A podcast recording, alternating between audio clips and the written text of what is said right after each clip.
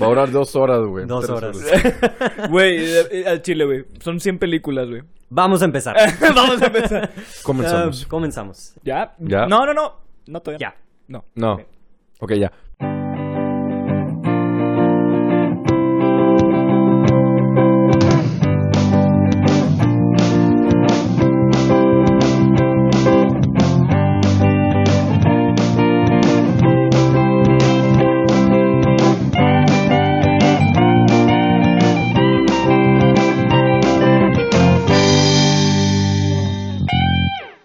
Buenos días, bienvenidos a Portal del Cine. El día de hoy estamos de celebración, venimos de gala. ¿Y, y por qué venimos? todos, se, vol- todos se voltean a ver de que... aquí, yo- ¿Qué- qué- qué a nadie le llegó el memo. Es- Yo estoy en pijamas, güey. Sí, pero es- esa es la gala. Venimos en una ocasión muy especial. ¿Por qué? ¿Por qué, Adrián? ¿Por qué es una ocasión muy Dinos, especial? dinos, dinos, dinos, dinos. ¿Qué? No te pongas nervioso, no, No te vi, pongas no, Para no nervioso. vi el mensaje. No, es el episodio número 100 de Portal del Cine. Depende de desde cuándo empiezas a contar, pero... Pato, ¿por qué Pues me desde el inicio, O sea, güey, desde, desde cien. Sí, son 100 episodios los que hemos hecho. Digo, no, todas, no todos son reviews, han sido reviews que sí con spoilers, que sin spoilers, que deep dives, que, que vimos el fin de semana, diferentes variados, pero hoy marca el número 100 y estamos aquí, el crew completo. El crew completo y vamos a empezar con la persona más desaparecida de este grupo, el fantasma en sí, Pato. Patricio Montemayor.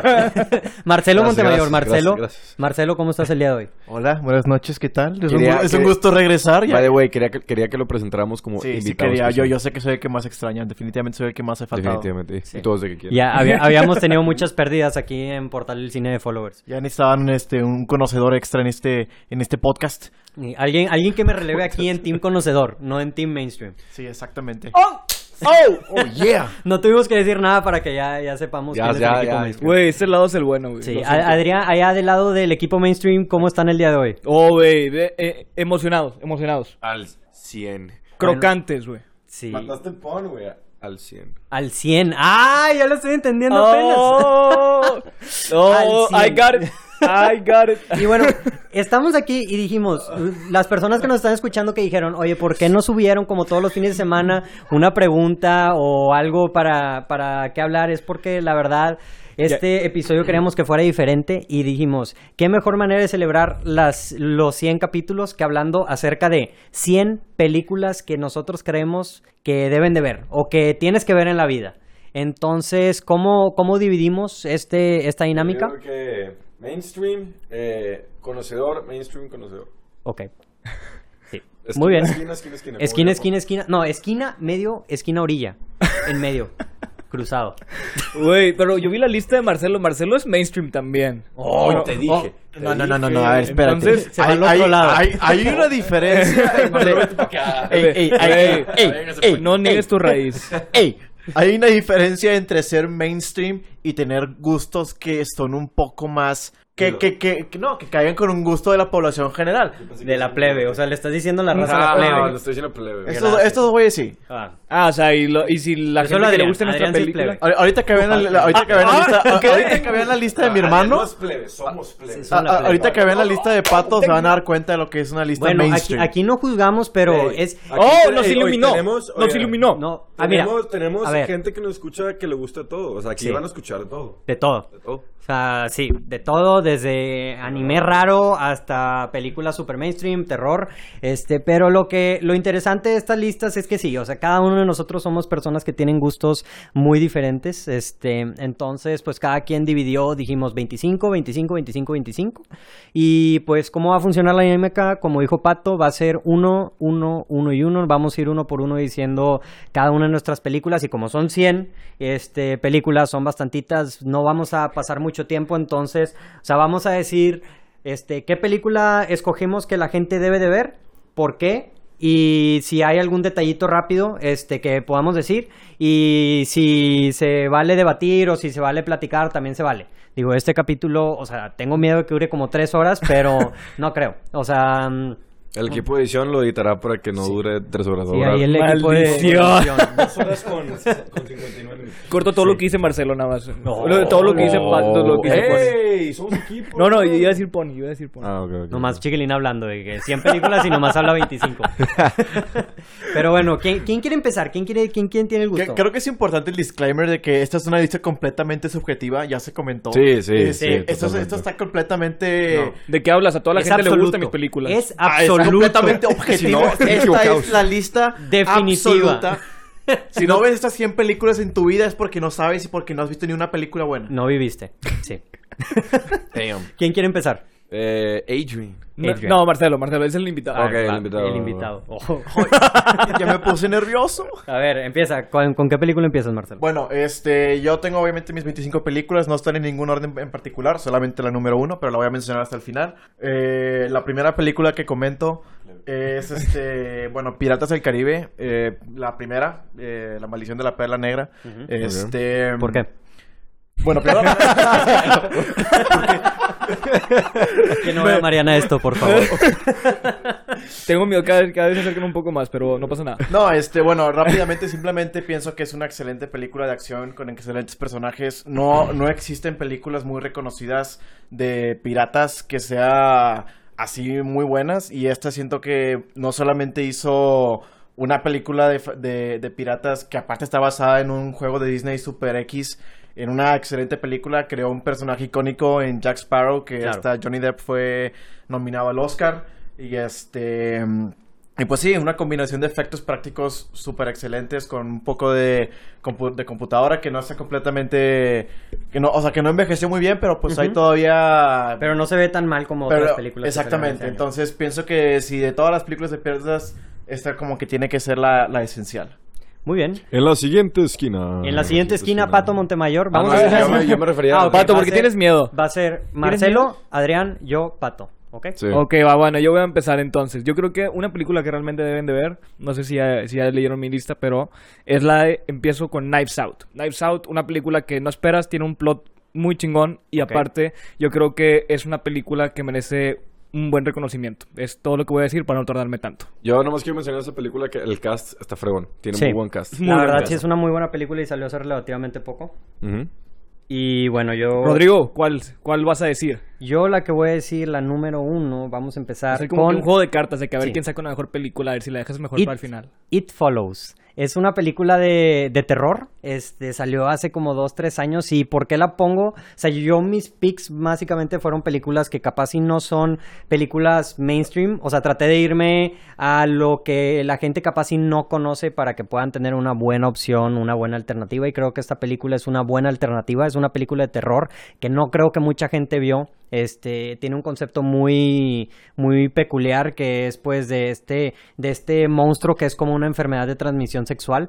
Entonces, tú tienes que la persona la única forma de que una persona se puede mm, deslindar de este monstruo es si tiene relación sexual con otra persona y le pasa el monstruo a esa otra persona que literalmente lo único que hace es camina hasta que lo agarra y lo mata.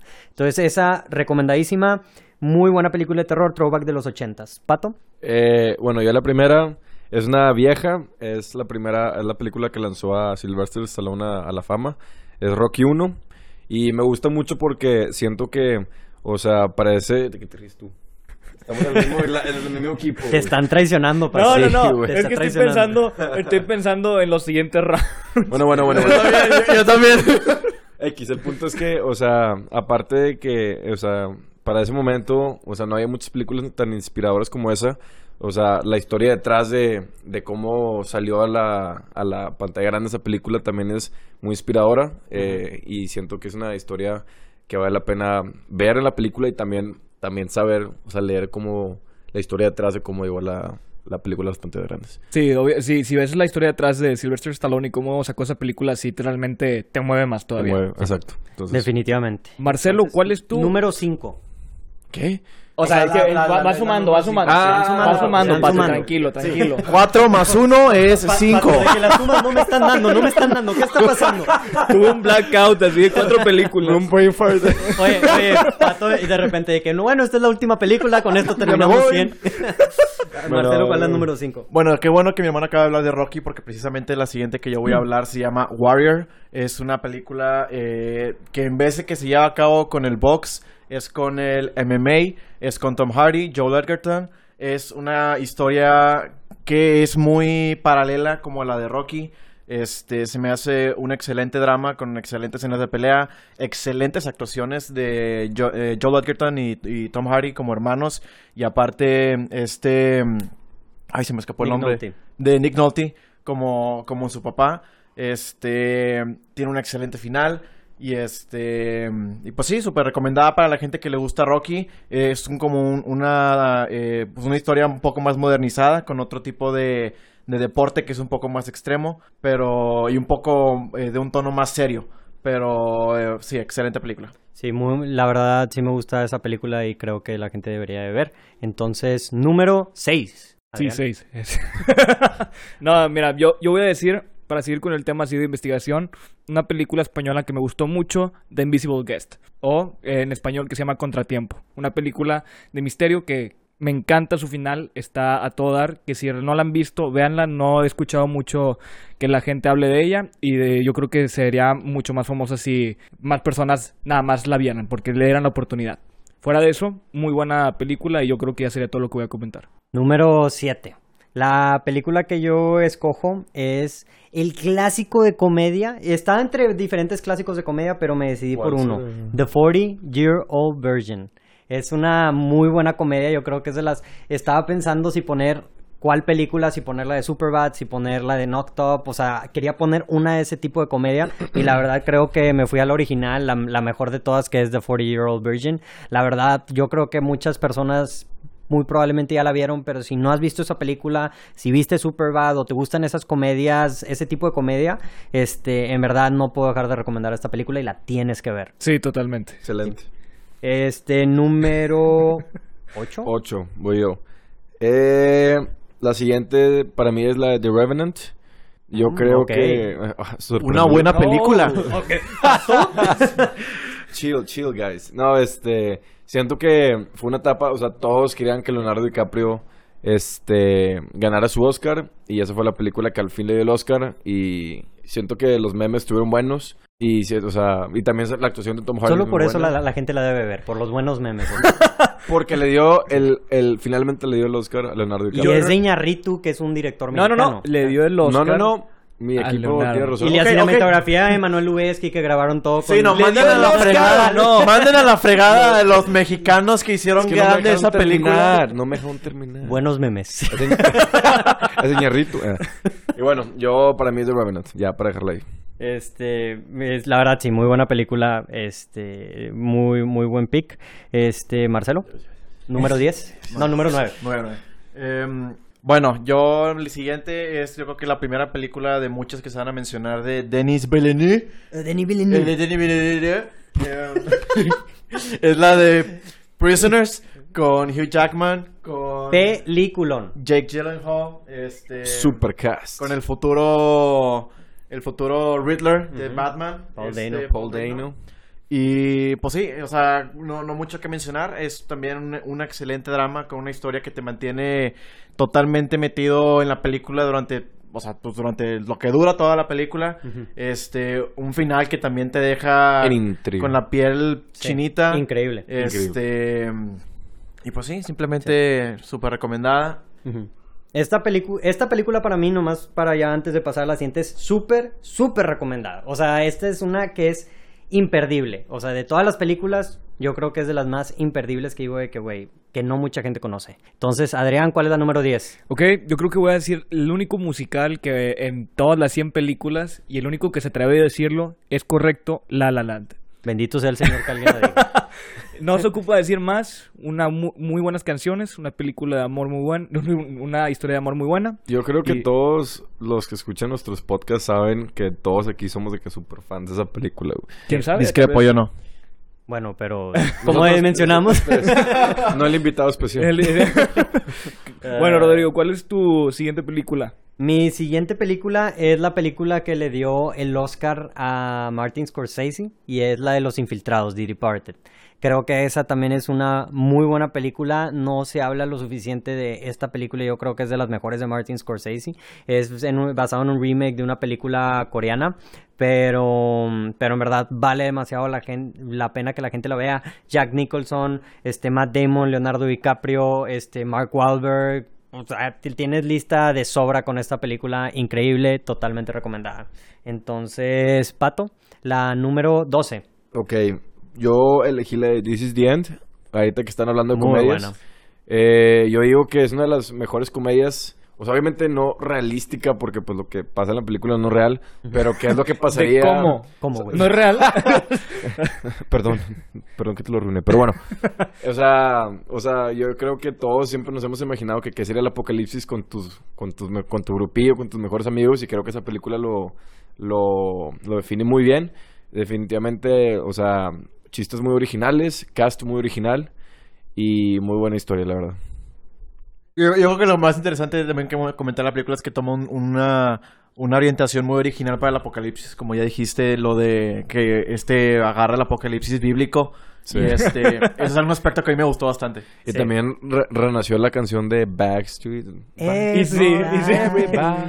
Yeah. Bueno, número 13, Marcelo. Bueno, ya eh, la siguiente, bueno, eh, es una que hasta po- hace poco vi, pero pues obviamente llevo toda la vida queriendo ver, pero la vi y simplemente me encantó. El hype, el hype. Con el famosísimo y siempre excelente Denzel Washington, Oye. este, Training Day. Ah, no es, no es The Flight. Antoine Fuqua. ¿La viste con nosotros? Sí, la vi con ustedes. Mm. El An- Antoine Fuqua es el director de la película.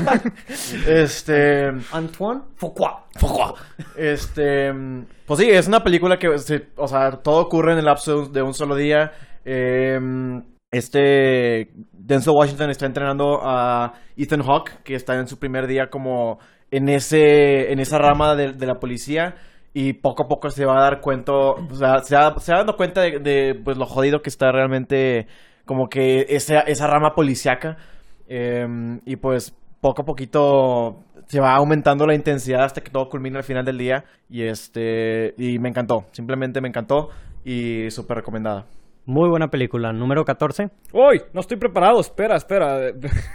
Empezando ¿Y lo bien. Al cabo aquí hay tiempo, nomás nos faltan 80 y... Oh, 80 horas. 86 películas. Yo creo que empiezo con... Eh, metí algunas películas de Tom Hanks, creo que es el que más va a repetir, pero yo creo que... yo creo que empezamos con la de Sully. Yo creo que es una película que realmente te pone en contexto cómo es el accidente de un avión.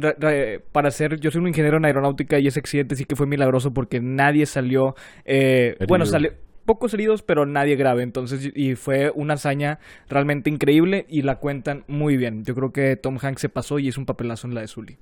Muy bien. Número 15 es este Midnight in Paris. No sé si han visto esta película, pero es una película de Woody Allen. La película de las películas de Woody Allen normalmente no son películas este que son para todo mundo, o sea, son unas películas de romance pero muy lentas, pero esta película, o sea, la verdad se me hizo que tiene un concepto muy original. Es Owen Wilson, Rachel McAdams, Tom Hiddleston, sale un chorro de gente y está muy interesante, o sea, que están en París y viaja al pasado y, y empieza a conocer a gente de histórica. Si eres una si eres una persona que le gusta la historia, eh, te va a fascinar esta película y si te gustan las películas así que son como de romance, también te va a encantar. Entonces, Pato, número 16.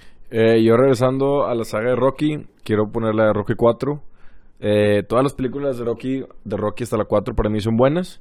La 5 como que ya no tanto, pero la 4 con la historia del ruso, eh, o sea, cómo lo vence y el entrenamiento, los paralelismos que hay entre el- cómo entrenan al ruso y cómo entrenan a Rocky, Ujú. se me hace muy padre. Tiene muy buen soundtrack. Cambiaron como que la, la, la canción clásica de Rocky de entrenar de, de este, las primeras películas esta. En esta Y- película es en la que sale Ivan Drago Sí, por, Ivan por Drago, primera the vez. Russian, sí. Ok. Dolph, Dolph Lundgren. Hasta la 4. Hasta la 4 sale. Wow, no sabía. Y para mí es una, es una, es una, es mi favorita de las de Rocky, la verdad. He dies. He, He dies. dies. Y sacaron buenos mem- salieron buenos memes.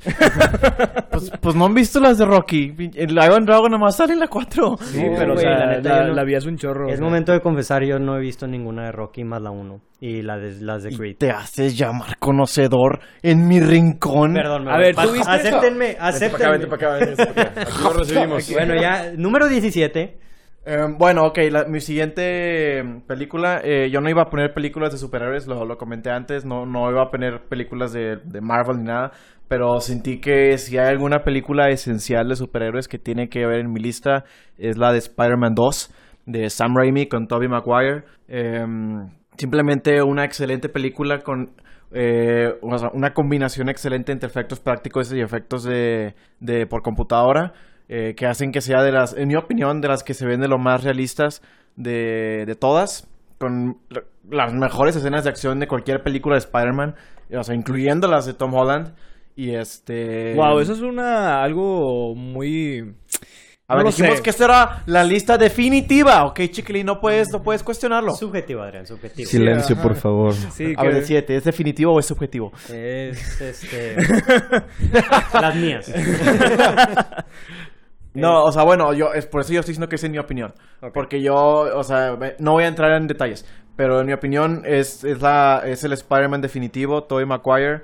Eh, obviamente hay cosas que mejor hacen las, las nuevas, pero definitivamente pienso que si hay una película esencial de Spider-Man es Spider-Man 2. Muy bien, este, número 18, Adrián. Va, va- después de esta película sigue otra todavía de Tom Hanks. Ok. No sé si quieran, bueno, para que se para el que quiera adivinar, pero por el momento la que voy a decir ahorita es la de Forrest Gump. Ok. Una película, a mí se me, me, me gustó mucho cómo combinan un chorro de historias diferentes en una. Yo odio a Jenny, pero pues Oh. esa es este, opinión personal. Yo creo que trató a Forrest Pobre como Jenny, no hizo basura. nada malo.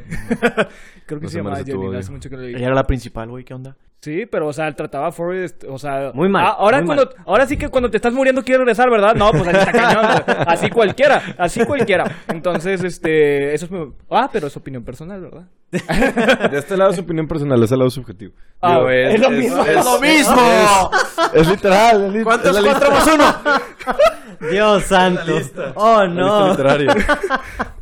Rodrigo, Eh, ¿cuál es la, que te- la siguiente? La número ti? 19 es la película de The Nice Guys. Es un bueno. noir thriller, este, pero pues relativamente moderno y con un buen twist porque es dirigida por Shane Black, entonces una película este que pues es muy divertida, tiene a Ryan Gosling y a este Russell Crowe como los personajes, como los detectives principales, hacen buena pareja, la verdad es una es un muy buen misterio y pues en sí es una película que tiene buen drama, o sea, buen misterio, ac- buena acción y muy buena comedia. Es una película que, que da mucha risa. Ok, va. Entonces, Pato, ¿cuál es el número 20?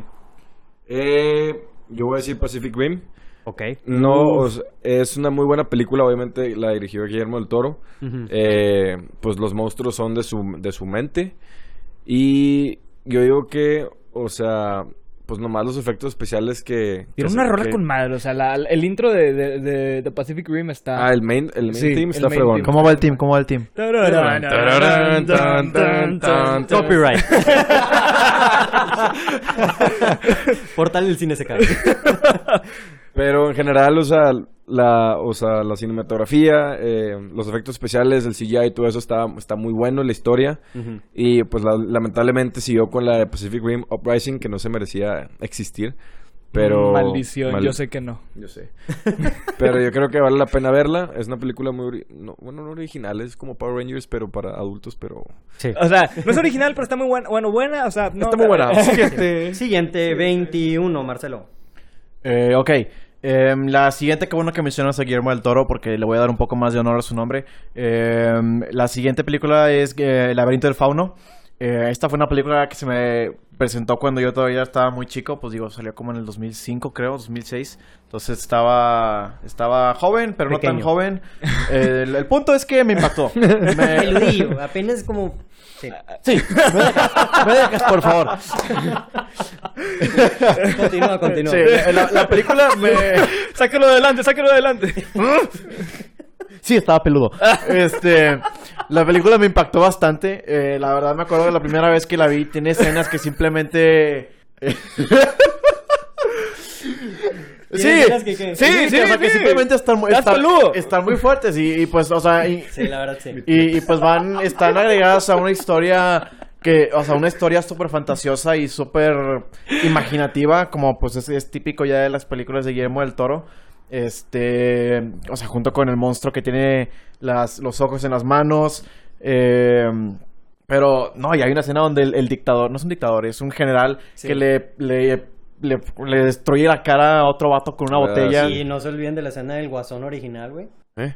Ah, que se corta la- que le corta el Ah, labio. sí, sí. Sí, sí, sí. Este, no el labio, la- el cachete. Eh, no, hay que escena tan... can- Sí, no, el punto es que sí. O sea, eh, sí, súper excelente película, excelente sí, historia, sí. muy buena fantasía con eh, personajes increíbles y pues sí, súper recomendada. Número 22. Bueno, no sé si ya quisieron 22. adivinar o tengan en la mente alguna película de Tom Hanks que, que me falta.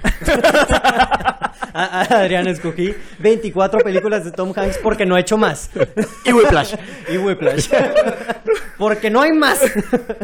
¿Cuál es? ¿Cuál Este, es? la primera película de guerra, y yo creo que es la más icónica, en mi opinión, yo creo que es la mejor película de guerra que van a encontrar, y sí, es la de Salvando al Soldado Ryan.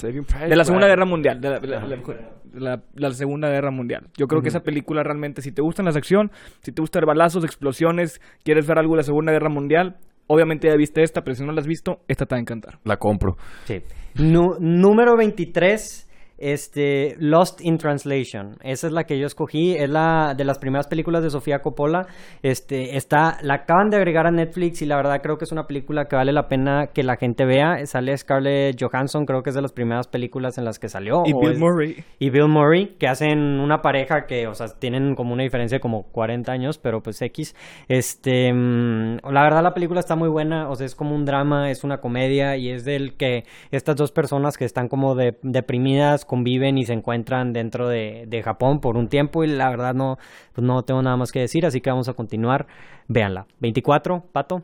Bueno, yo elegí la de Sleepy Hollow, la de Tim Burton con Johnny Depp.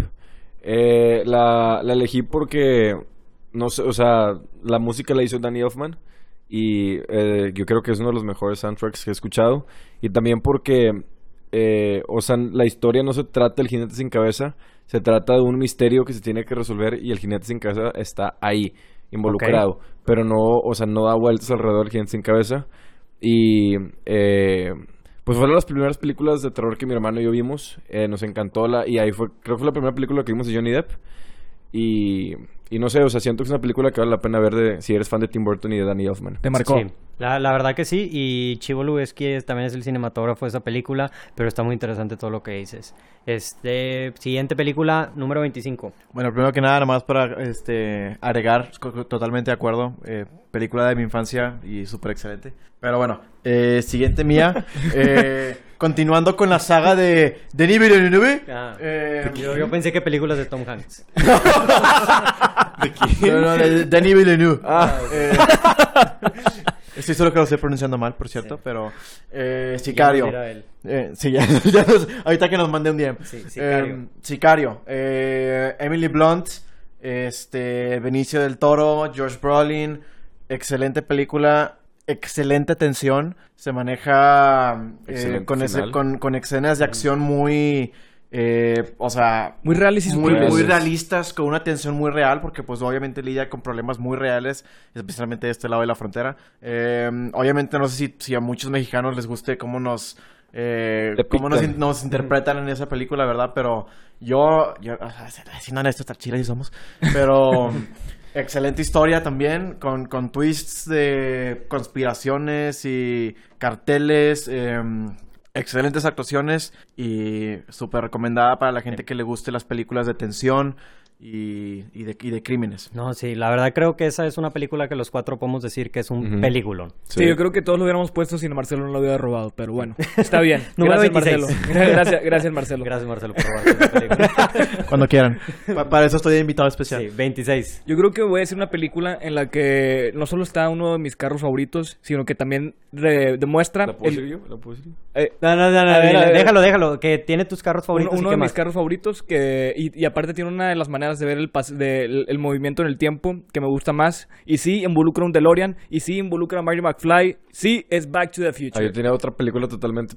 Sí, yo, yo sé por dónde ibas, pero Adrián, ¿por qué Back to the Future? Back to the Future yo creo que es la película que más me ha gustado en cómo interpretan el viaje en el tiempo. Yo sé que no he visto Doctor Who para saber que, o sea, que él tiene de diferentes dimensiones, pero Back to, eh, Back to the Future demuestra que sigue la misma línea del tiempo y que si a- afectas algo del pasado te afecta el futuro. Y aparte está el poderosísimo DeLorean. Yo creo que es la única película.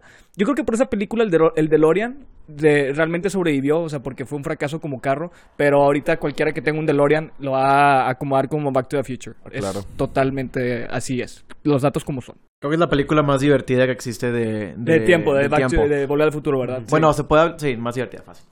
Número 27, este, hablando de cosas del tiempo, pues escogí a un director que, que habla mucho en sus películas del tiempo y que juega con ese concepto. Y escogí una de las películas pues menos conocidas de él y es Christopher Nolan y la película de Memento.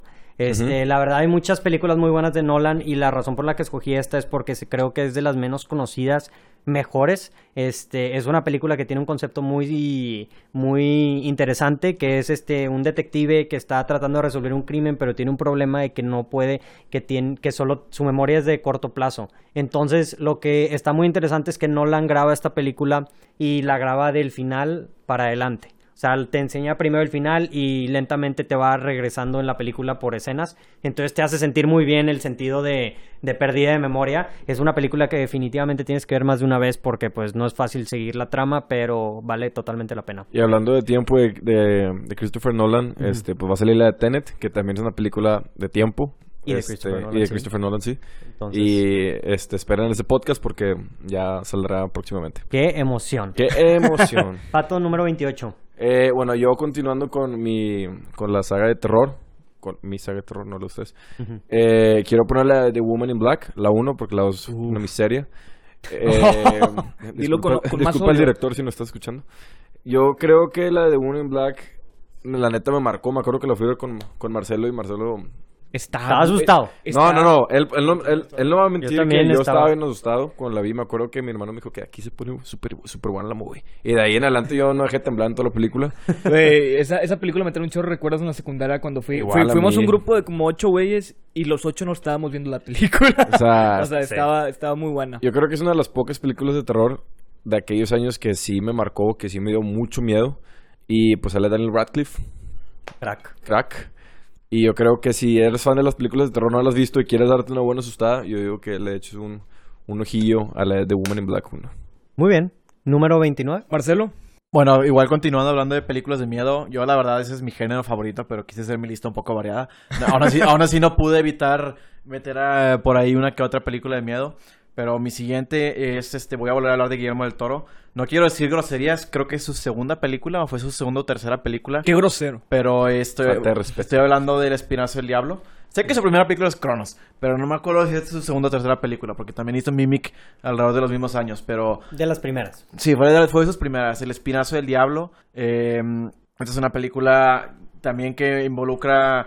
O sea, Guillermo del Toro, yo soy muy fan de, de las historias que él desarrolla sobre sus personajes, monstruos, y personajes, exacto. Este, porque así como mi hermano mencionó hace poco, el jinete sin cabeza no es el punto de la película. Es, hay una, o sea, está involucrado, pero hay una historia de conspiración detrás de todo, ¿no? Aquí de igual manera hay un fantasma involucrado. Y aunque la historia sí está alrededor del fantasma, involucra antagonistas que van más allá del fantasma, involucra un misterio que se tiene que resolver y todo se lleva a cabo en un orfanato en medio de una guerra española, la guerra española. Este mm, y también involucra actuaciones de niños excelentes con pues un fantasma de un excelente diseño de, de Guillermo del Toro como ya es esperarse y este y sí, o sea, es, es un drama en general también eh, muy bueno con, con así, súper recomendada. Muy bien. Número 30. Va. Bueno, yo esta película, este, déjame acordarme cuál era. Ah, sí. Este, esta película que puse, yo creo que es una de las razones, una de las razones por las que al final me decidí ser ingeniero. Yo creo que muchos ingenieros quieren ser este güey. Este güey es un superhéroe, tiene un traje metálico, es Iron Man y este vato es un crack, un genio. Yo creo que la película de Iron Man es la primera. El indie, el indie Iron Man 1. Ah, sí, sí. Yo creo que a mí me encanta porque todos sus trajes son son son reales, son este son, o sea, literalmente no son no, no son por computadora y la verdad me gustó la historia y o sea, nada más quién no quiere ser Tony Stark en este en este mundo, ¿verdad? Entonces, para todos los ingenieros se los dedico Iron Man. Sí, toda la, es la película que inició todo lo que es ahorita el monstruo de Marvel Cinematic Universe. Sí, también. Entonces, Ujú. Grande. Este, 31 es la de Catch Me If You Can. Buenísima. Hablando de película de Tom Hanks. este, Continuando. Continuando. No, la verdad, la película buenísima. Yo creo que es de las mejores. También hablando de películas de Steven Spielberg, es una película que no mucha gente habla de él. Y de cierta forma no relacionas a Steven Spielberg con este tipo de películas. Sí, no para nada. Pero en verdad, qué buena película. Y con buenas actuaciones de Tom Hardy. Está muy padre. Sí. Tom Hardy. De Tom Hardy. de, de Tom Hanks. Y yo de que wow, salió Tom Sí. Hardy. Tom, Tom Hanks, Leonardo DiCaprio, Amy Adams en sus primeras actuaciones, Christopher Walken, peliculón. Muy padre, muy buena. Totalmente de 32. Pato. Eh, yo elegí Jojo Rabbit. Yo creo que aquí a todos nos encantó esa película. Excelente actuación de, de Scarlett Johansson. Y pues introduciendo a este, pues, al, al chavillo este que no me acuerdo cómo se llama el actor. Y a esta Mackenzie. Creo que ella no la, no la introdujeron, pero es como que la primera vez que yo la veo en la pantalla grande. Y pues es una historia de, de Taika, Wai- Wai- Taika Wai- Wai- Ta- Tú puedes, Pato, tú puedes. Taika Waititi. Es que mis amigos le dicen otro nombre y se me pegó el otro nombre. No, como, dice Adrián, wakitaki. Wakitaki. Taika Wa- Waititi. Y la verdad es de que vi Thor Ragnarok, como que me volví más fan de él. Primero vimos la de, la de What We Do in the Shadows, que Ajá. también es de él. Y esa fue la primera vez que lo vi, pero cuando me hice fan de él fue la de Thor Ragnarok. Sí. Y yo creo que vale la pena ver la de, la de Jojo Rabbit, Jojo Rabbit, excelente historia. eh, y pues con un final conmovedor. Claro, totalmente de acuerdo. Peliculón. Número 33, Marcelo. Ok, eh, para mi siguiente, bueno, yo, querí- yo quise incluir películas extranjeras, la verdad me hubiera gustado incluir más, creo que nada más, este, no, o sea, no, no puse muchas, pero creo que esta es una que muchos van a estar de acuerdo conmigo, eh, La Vita de Vela, Pato, La- corrígeme si lo estoy diciendo mal, La Vita de Bella. La Vita de Vela, Correcto. eh, Roberto Benigni, Como obviamente diría- estoy haciendo No, los no, no, gestos con la Benigni. mano, El ah, Benigni, Como diría Brad Pitt, sí, eh, correcto. Gorlame. Gorlame. Gorlami. Bueno, ¿por qué? ¿Por qué? ¿Por qué, Marcelo? La gente debe verla. Bueno, esa es una película que es una comedia slash drama. Este, si la gente no sabe, o sea, de la película que estoy hablando, se trata, es sobre la época de la Segunda Guerra Mundial, pero no toda la película se trata de eso, sino se trata de un hombre, de cómo él crea, no, pues, sí, de crea, cómo crea su familia, o sea, cómo conoce a su esposa, cómo tienen a su hijo, y cómo todo, todo su, su, pues su historia como judíos se ve afectada por la Segunda Guerra Mundial. Entonces creo que la película se divide en dos partes, una más comédica que la otra, la otra mucho más dramática, pero mm, es súper excelente para llorar. eh, con excelentes actuaciones también de, de- del niño, el que es el hijo de, de Roberto Benigni. De Roberto Benigni, si no me equivoco, le dio el Oscar eh, a Mejor Película Extranjera. Sí. Este, súper recomendada. Muy bien.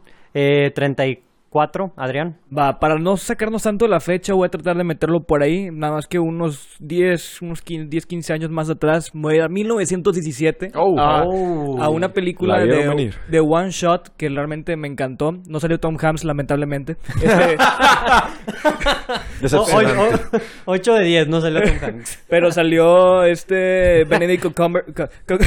Benedict el Cucumber. eh, Este, Sí, sí, sí, sí. Me gustó mucho, realmente está muy sutil los cortes que hacen, parece realmente que todo es un one shot, me encantó. Este, y fuera de eso, yo creo que es una película que merece ver porque es de la Primera Guerra Mundial, que la Primera Guerra Mundial Hay pocas No, películas. es hay muy, pocas Hay es muy muy pocas poca. películas. Yo quisiera ver más de la Primera Guerra Mundial. Esta, y porque Dunkirk es de la segunda, para que no se confundan, es 1917, es la primera. Una persona escuchando que, oh, oh, oh, ok. Lo sabía. Está, de hecho, estaba entre esta y Darkest Tower. Yo creo que la deberían de ver al mismo tiempo porque. Ah, no, perdón. No, pero Da- estamos Darkest Tower es de Dunkirk. 1917, Darkest Tower. Adrián. Sí, perdón, 1917. Olviden lo que acabo de decir, Rodrigo Vas. número, 30, y- número 35, It's a Wonderful Life. Oye, siempre se me confunde esta con la de La vida es bella, pero esta Sí. es una película, es Yo creo de las películas más viejas que, que he visto, creo que son en los 30s, 40s, pero es increíble. Esta película la vi hace dos años. Lo buena que es esta película. O sea, esta película, yo creo que hay pocas películas que en verdad me han hecho llorar y esta película me hizo llorar. O sea, es una peli, pero llorar por bonito. O sea, es la película Ah. icónica de Navidad. O sea, si diría, hay una película de Navidad que tienes que ver, es esta película de It's a Wonderful Life. En verdad, muy buenas actuaciones, muy buena historia y pues obviamente icónica y ha sido rem- o sea, rehecha y, Remastered. re- remastered y hecha y rehecha y, y- y muy basada. Otras películas han sido basadas en ella miles de veces. Se trata acerca de, de este personaje rápido que se quiere suicidar y que el ángel le dice de que antes de que te suicides te voy a enseñar lo que sería tu vida si sí te suicidaras y, y así, la verdad, muy Ok. buena película. Buena Ok, trama, súper sí. bien. Muy Va. Excelente. Número 36. Eh, bueno, yo puse Baby Driver. Yo creo que aquí Uy. a todos nos encantó esa película. Muy buena película. Eh, Kevin Spacey, este Ansel Elgort. en el escuate. este, esta chava que siempre se me hace un nombre, pero está muy bonita. Lily James. Lily James, preciosa, que también salió en la de Yesterday. Sí. Crush. Crush. No de la, la complementación de Barcelo. de Sí. que- de que- eh, eh, y bueno, pues yo, o sea, ah, bueno, Jamie Foxx también sale. Sí. Y bueno, esa película, la verdad, o sea... Peliculón. Peliculón. La, la escena que más se me quedó grabada es... O sea, bueno, es que me gusta mucho cómo mezclan la, la música, las canciones con lo que está pasando. Eh, lo, lo mezclan muy padre. Y Sí. el chiste también de la de, de las máscaras de Mike Myers también se me quedó Ah, muy sí, grabado. sí. De que that- that's, oh, the dude from Friday the 13th. Oh, Halloween, puños. Halloween. Es Sí, muy, sí, muy buena película y pues súper recomendada. dat- dato curioso rápido de esa película es que esas máscaras sí querían usarlas de Friday the 13 pero por Halloween. Halloween. Eh, ja- de Halloween, pero no pudieron por derechos de, De autor. De autor. ¿En serio? Sí. ¿Y qué te iba a decir? Pero sí, eso de la música y la acción, o sea, creo que es un es un staple de este O sea, ¿cómo no, se llama el director? pero le fallé la palabra, Edgar no es, Edgar no es mezclar, es sincronizar. Ah, cómo lo sincronizan, pero esta película definitivamente es la mejor. Nada más ignoran a Kevin Spacey. Sí. No, ¿por qué? Por pedófilo. Ah, bueno. Sí. 38. Siguen. Pero bueno, por ese insulto que acaban de dar ustedes dos, voy a adelantarme en mi lista eh, a otra película que siento que, que tam- que también es de miedo y que deberían de ver todos. Y efectivamente es Halloween Ah, de ok. 1978. Ah, ok. Ya- ya vi el insulto. Ok. Eh, Michael Myers con su máscara que quisieron elegir. ¡Ese no es! Lo estaba molestando, lo quería molestar, lo quería molestar. Güey, lo quería molestar. Ay, no manches. Güey. Bueno, este X, primera película de Jamie Lee Curtis, primera película que se considera del género slasher.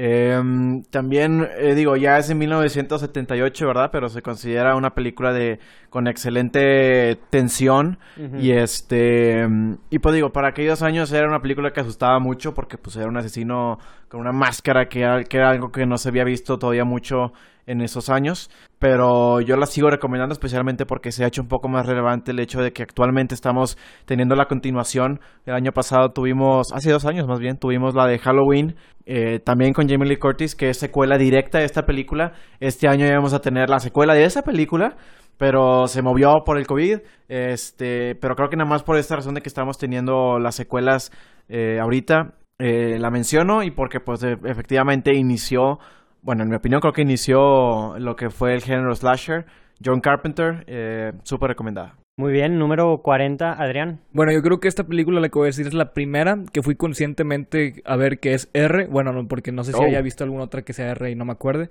Pero esta película es de un superhéroe que se llama... Bueno, no sé si sea superhéroe, que se llama Logan. Esta película me gustó mucho, tiene, tiene unas escenas muy padres, este, realmente, y tiene, la verdad la historia me gustó del poder escaparse a Canadá, porque es lo que también estoy tratando yo, este, pero fuera, fuera de eso, Right. este, este, yo creo que esta película realmente me movió y, y sí me, sí merece una R por, por todo lo, lo drástico que es, ¿verdad? ¿Esta Lo fue tu primera película R que viste en tu vida? Creo que sí. Ey, ey, ey, Logan. ey, ey, ey, no molestes a mamé. ¿En No serio? te creo, güey. La película salió hace tres años. Pero por eso, o sea, conscientemente, o sea, yo me, yo me acuerdo que era el todo show de que no podías ir a ver Logan porque, tiene, eh, o sea, que si eras un morrillo de que no podías ir porque es R. Pero güey, sí, que- sí- sí debes haber visto las películas rated R. pero o de sea, superhéroes, ¿te pero- refieres?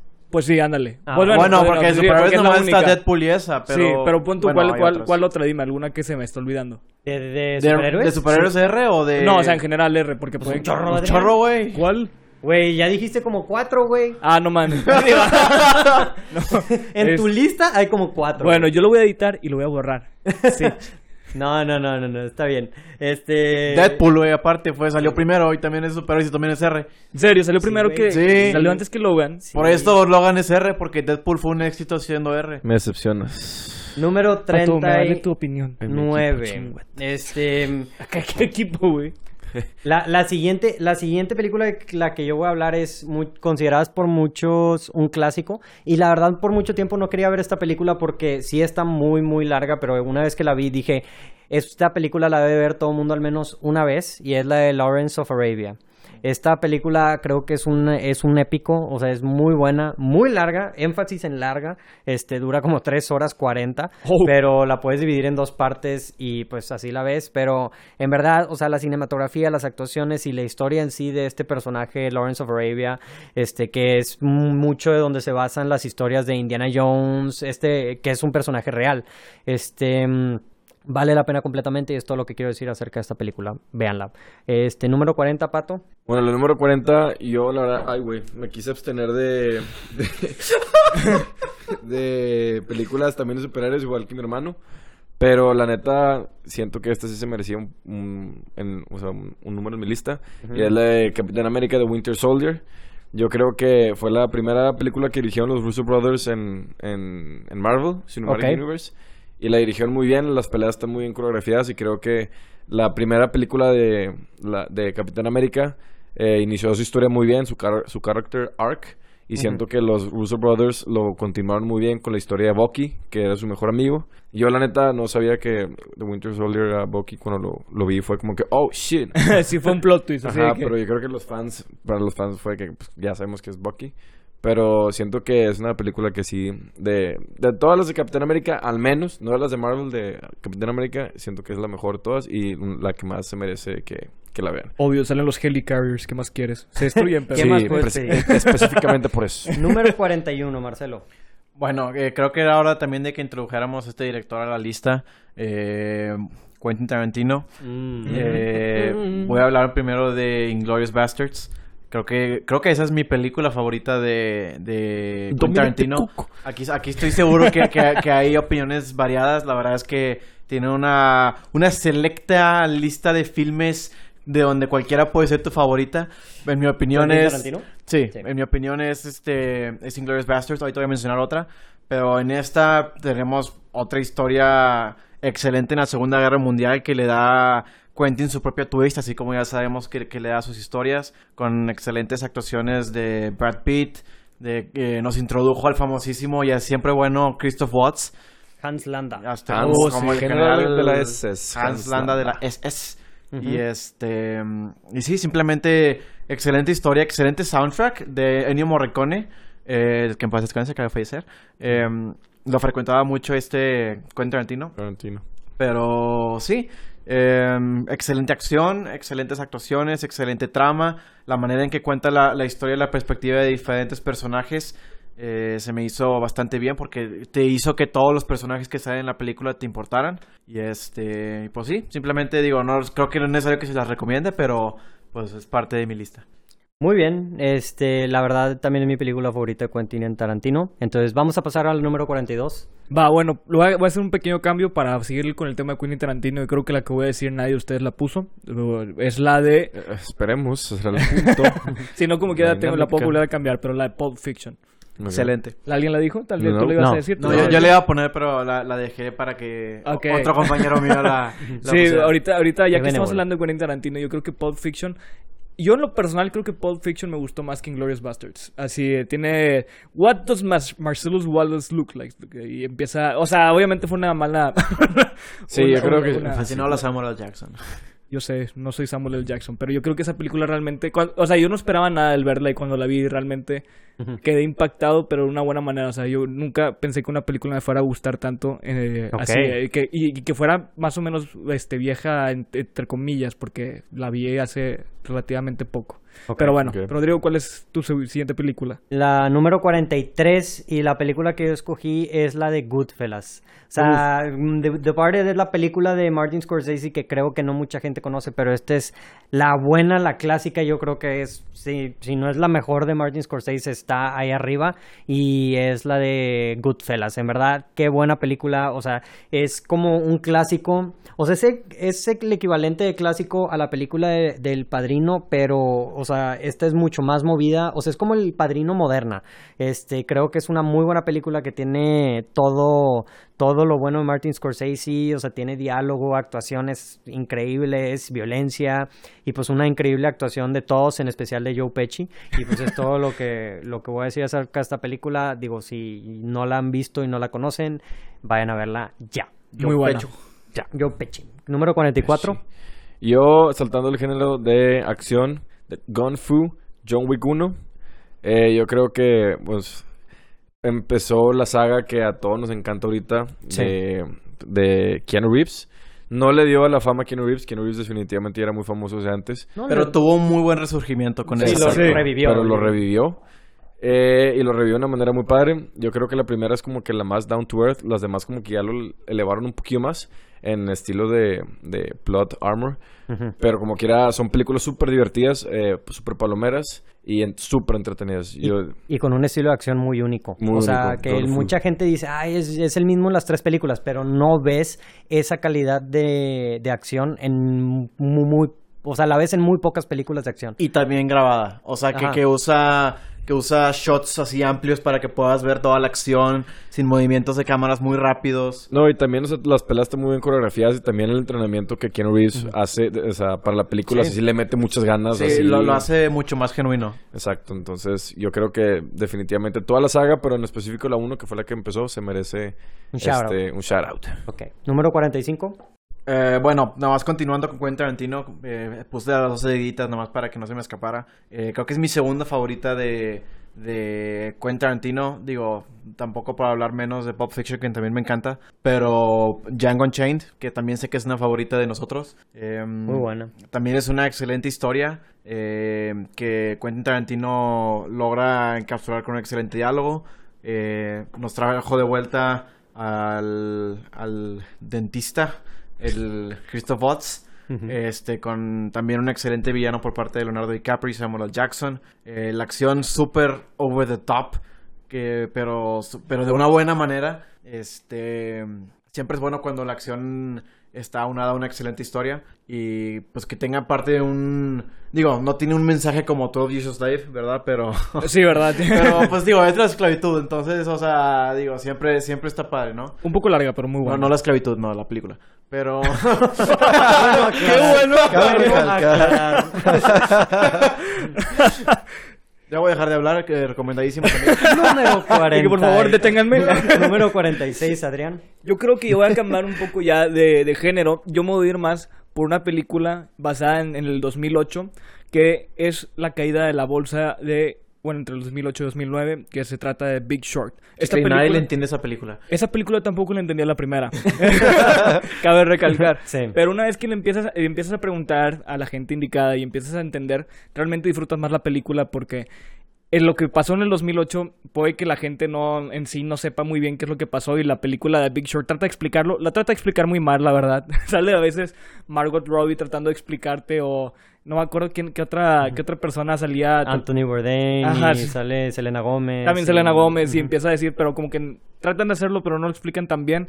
Pero yo creo que esta película realmente se vale verla una o dos veces más para que lleguen a entender y así ya disfrutarla mejor. Muy bien. Yo, número 47, la película de Rear Window. Esta es una película, o sea, también un poco vieja que salió en los 60s. Es una película, todas las películas clásicas que puse aquí, porque hay muchas películas que son consideradas clásicas, pero que en verdad valgan la pena ver ahorita, que sigan siendo buenas al día de hoy, que la tensión o que el terror, que no sea un terror de que feo.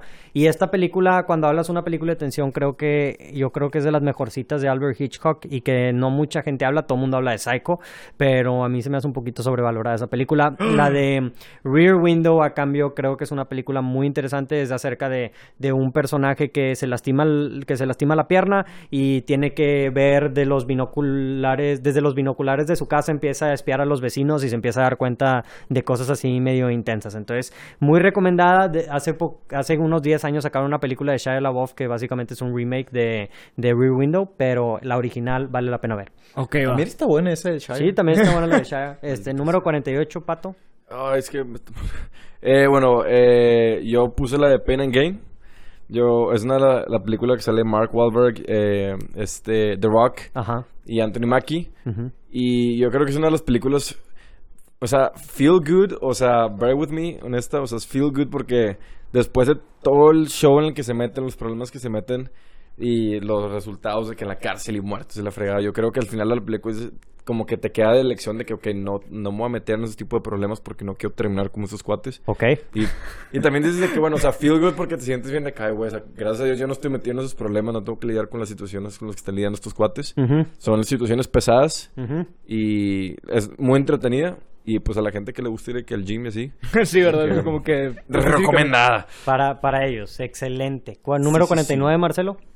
Bueno, voy a, a empezar ahora ya con, con- con unos clásicos un poco ahora sí más, más mainstreams.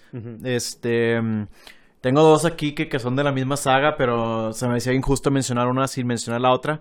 Creo que pero voy, voy a empezar con la que es la que empezó todo y es este Indiana Jones, la primera, Ok. Raiders of the Lost Ark. Simplemente también, o sea, bueno, para hacer una película de los, de los eh, 80s, se me hace una excelente película de acción con pues un- una excelente aventura detrás de ella con, con el este pues buscando el arca perdida, ¿verdad? Eh, también involucra a los nazis, este como ya no sé, ya los mencionamos varias veces aquí en la lista.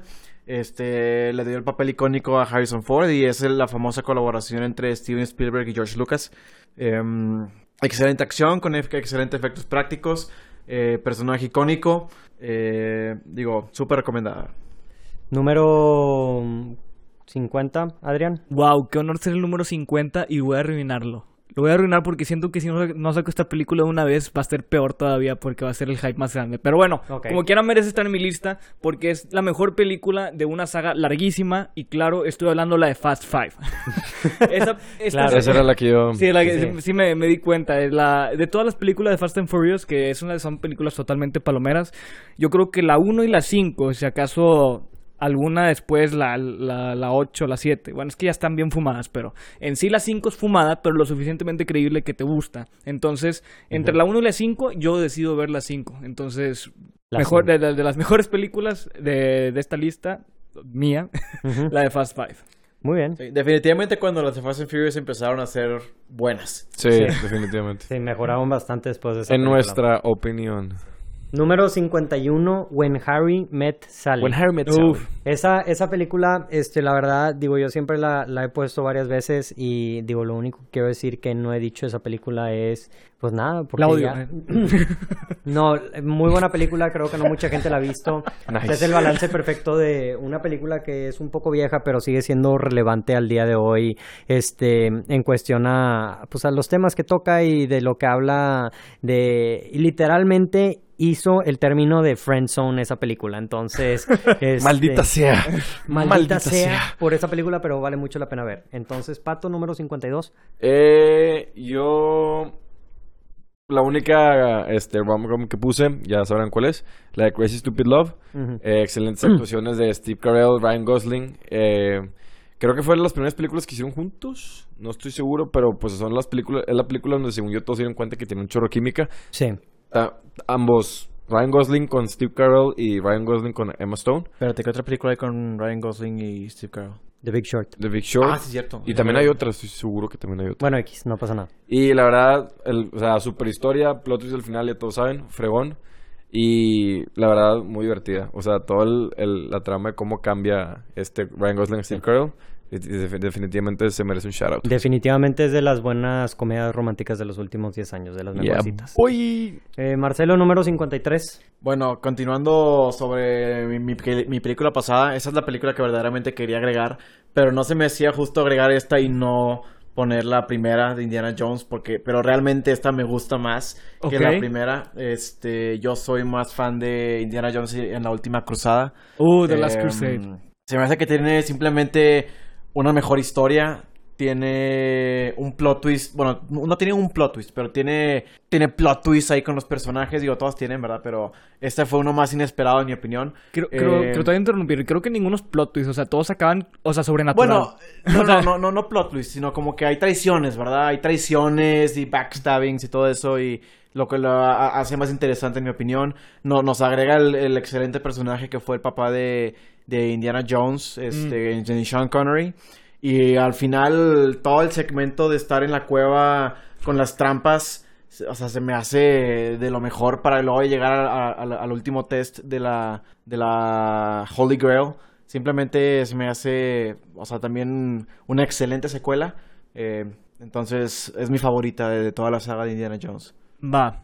Ok. Número 54, Adrián. Va, yo creo que voy a hablar de la última película de la Segunda Guerra Mundial. Este, esta película re- la, la vi cuando estaba chiquito, realmente me impactó. Se me fue, el, eh, creo que el, el actor se llama Adri- Adrian, o sea, Adrian Adri- Brody. Ad- Adrian Brody, el pianista. el pianista, obviamente. Esta película me gustó mucho. Yo creo que este realmente calca el cómo fue, es cómo es el sobrevivir en esa época, en lo que tuvieron que hacer y lo que tuvieron que vivir y ver. Es realmente impactante, pero impactante en un buen sentido, este, bueno, o sea, sentido. No, no sé qué sea un buen sentido para los que estén escuchando, ¿verdad? Pero, pero realmente yo creo que es una película recomendada si es que te gusta el tipo de películas como Jojo Rabbit, te gusta la, el tipo de películas, como, eh, te va a gustar la del, pian- la del pianista.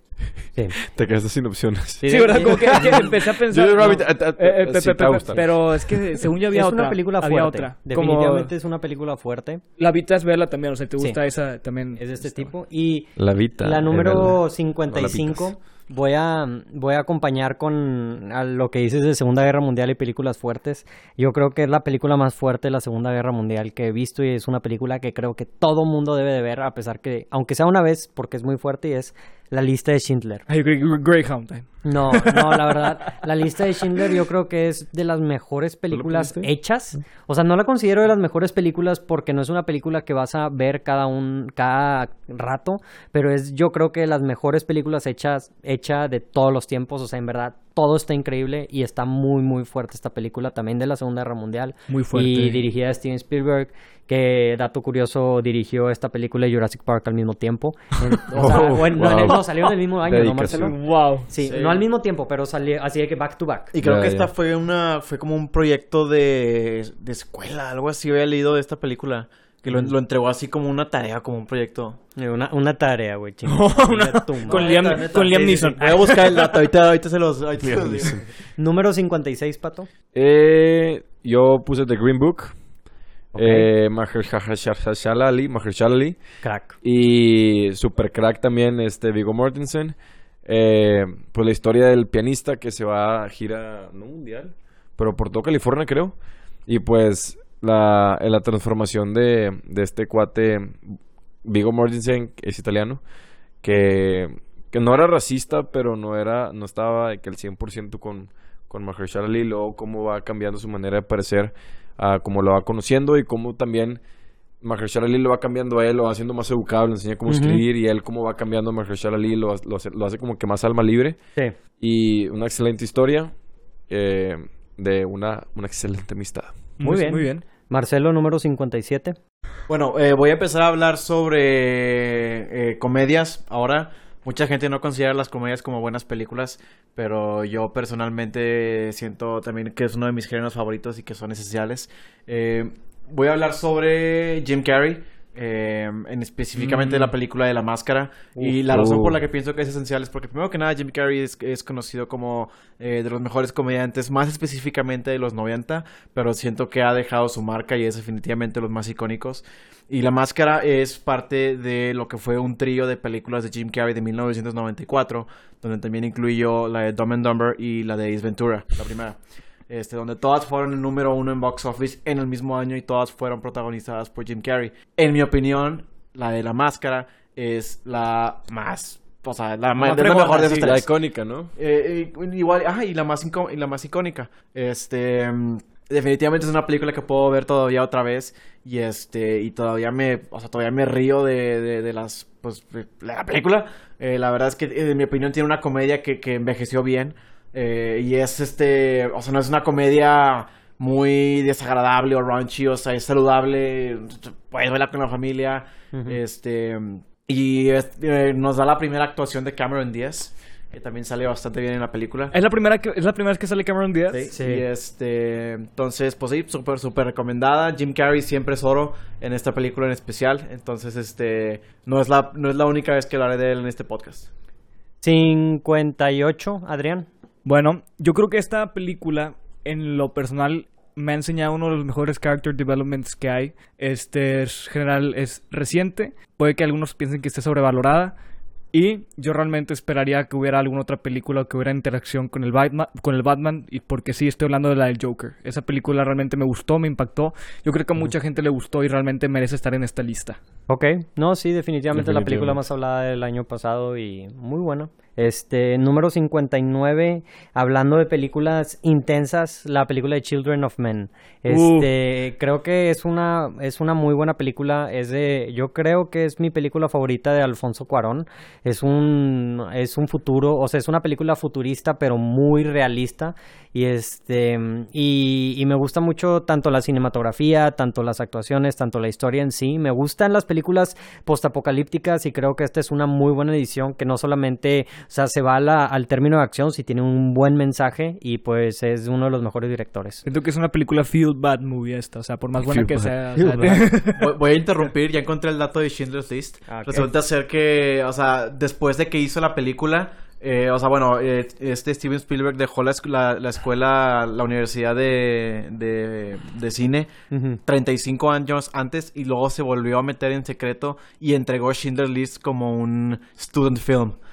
ok. Entonces, para pasar una clase. Pero digo, ya fue después de que había hecho la película. Pues fa- así, nomás así, y, y se sacó 70. eh. Porque no tenía Tom Hanks. 60, Pato. Eh, yo siguiendo con la racha de Mahershala Ali, puse Moonlight. Creo que es una película que, Ok. to- que todos deben de ver, la verdad. Excelente historia. Eh, o sea, pues, cómo, cómo enseña la vida de este personaje en sus tres etapas, que es, este, pues, niño, este, lo joven, adolescente, lo adulto, eh, de una persona que es homosexual. eh, y, pues, excelentes actuaciones también de, de, de Mahershala Ali, el actor principal, que no me acuerdo cómo se llama. Pero sí, se merece un. Chiron Sharon. Sharon. se merecía un shout out. Sí, muy, muy buena película y la vimos hace poquito, vimos literalmente. poquillo. Este, número 61, Marcelo. Bueno, eh, nada más continuando en el tren de Jim Carrey, eh, tan buen comediante que es y como es mejor conocido, a mí, en mi opinión, también se me hace uno de los mejores actores de, de drama y eso se refleja en varias películas que hizo. Voy a incluir dos en esta lista, pero primero voy a hablar de Truman Show. Ah, muy buena. Este, También es de mi- está en mi lista de películas favoritas, pero siento que eh, tiene una historia extremadamente original, donde si no sabes de qué se trata, se trata de que este hombre está viviendo una vida que no sabe que está siendo televisada y pasada en vivo a todo el mundo. Él vive en, una, en un pueblo que es todo un set, todas las personas a su alrededor son actores, incluyendo su mamá, su mejor amigo. Y este, entonces toda la película se, se trata de, de cómo poco a poco él empieza a sospechar de, de, mm, De que algo está mal. de que algo está mal, exacto. Y pues cómo, cómo hay gente que está tratando de sacarlo y pues todo lo que está alrededor del, del show, ¿no? Entonces él, él encapsula un papel de, de una persona que está perdido en su vida y este... Y pues como también su vida es, es- es- es esencialmente controlada. Eh, me encanta y también tiene elementos de comedia, pues como no, de, de- de Jim Carrey que también le dan un tono más ligero a la película. Pero también súper recomendada. Número 62. Número Adrián. 62. Este. Yo creo que este es un buen momento para decir una película. Yo creo que es la mejor película de carreras que ha existido hasta ahorita. Sí, estoy hablando de la de Ford contra Ferrari. Esta película realmente te enseña, o sea, los verdaderos problemas que estos equipos enfrentaron, que es cómo lo resolvieron y el cómo se sintieron al final con este Ken Miles, que es una historia verídica. Lamentablemente, este se eh, muchas partes de la, de la película también las trataron de anexar eh, para que sea más eh, emocionante, porque en, los documentales hay un poco de, de discrepos, por decir así. Pero, Sí. pero fuera No, de eso. como todo, como toda historia. Como ¿verdad? toda historia, pero yo creo que se la merece porque es una película realmente que si hubiera durado más tiempo, con gusto la veo más tiempo. Excelente. Número 63, yo escogí la película de mm, Y tu mamá también. Es también una también es una muy buena película de Alfonso Cuarón y también pasa muy desapercibida porque pues es de las primeras películas antes de que diera el salto a Hollywood. Creo, no, creo que hizo una película este antes X. El punto es que en verdad es una muy buena película de Alfonso Cuarón, es la película de las películas que saltaron a la fama a, a este Diego Luna y a este Gael García Bernal y, y pues también sale Maribel Verdú como estos tres personajes que se van a un road trip y creo que es una muy buena película de road, de road trip y igual pues Cuarón hace papelón. Excelente, Entonces, va. 64, Pato. Pato, sorpréndenos. Eh, A Quiet Place. La Uh, película de Emily, Emily Blunt y este... Ay, se me fue su nombre. ¿Cómo se John llama? Krasinski, que también es el John director. Krasinski. Eh, la, la, prim- la primera película de terror de ese tipo de estilo, que después ya fue copiada de que no lo veas y no sé qué, pero esta fue la primera de que no Literal, Bird Box. Este... Sutil. Deja tú otra película de Netflix que se llama The Silence, que es exactamente igual, con Stanley Tucci. ¿no? No. Entonces yo creo que se merece por ser la primera de ese tipo de, de género. Y pues ya iba a salir la segunda, pasó COVID, pero ni modo. Yo creo que John Krasinski se ha inspirado del juego de, de The Last of Us. Nada.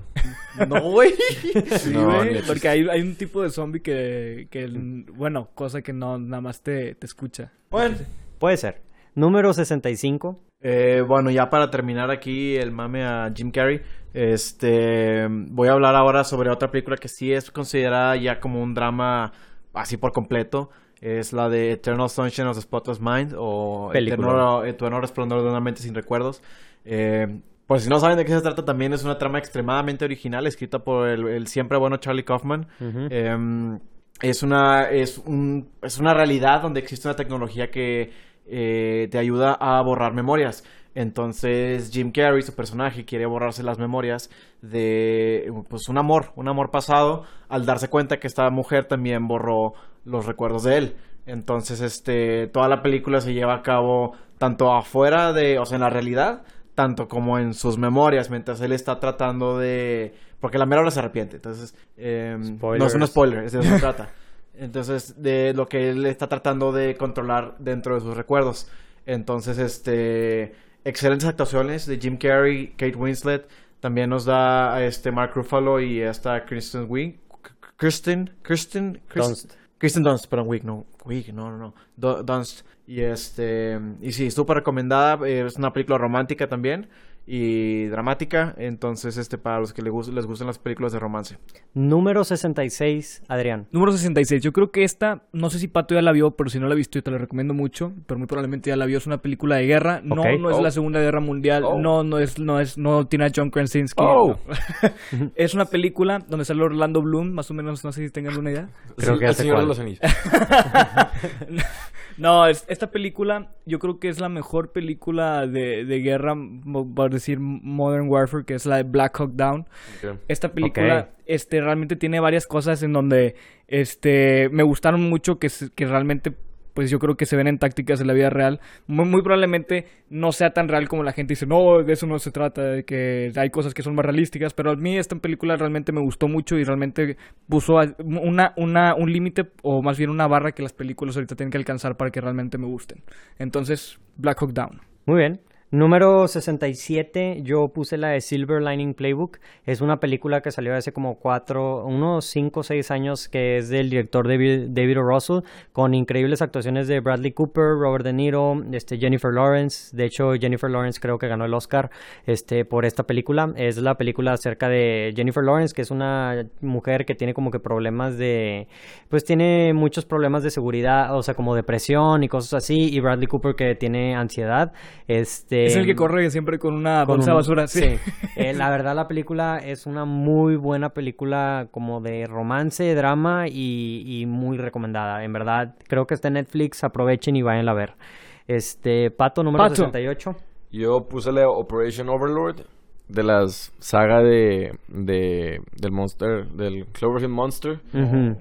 Mm, O sea, Está- sí, por mucho tiempo, de sí, por Sí, mucho es- tiempo estuvo estuvo hablando que iba a salir, que iba a ser parte, pero a la mera hora no. Ah, ¿En bueno, serio? X.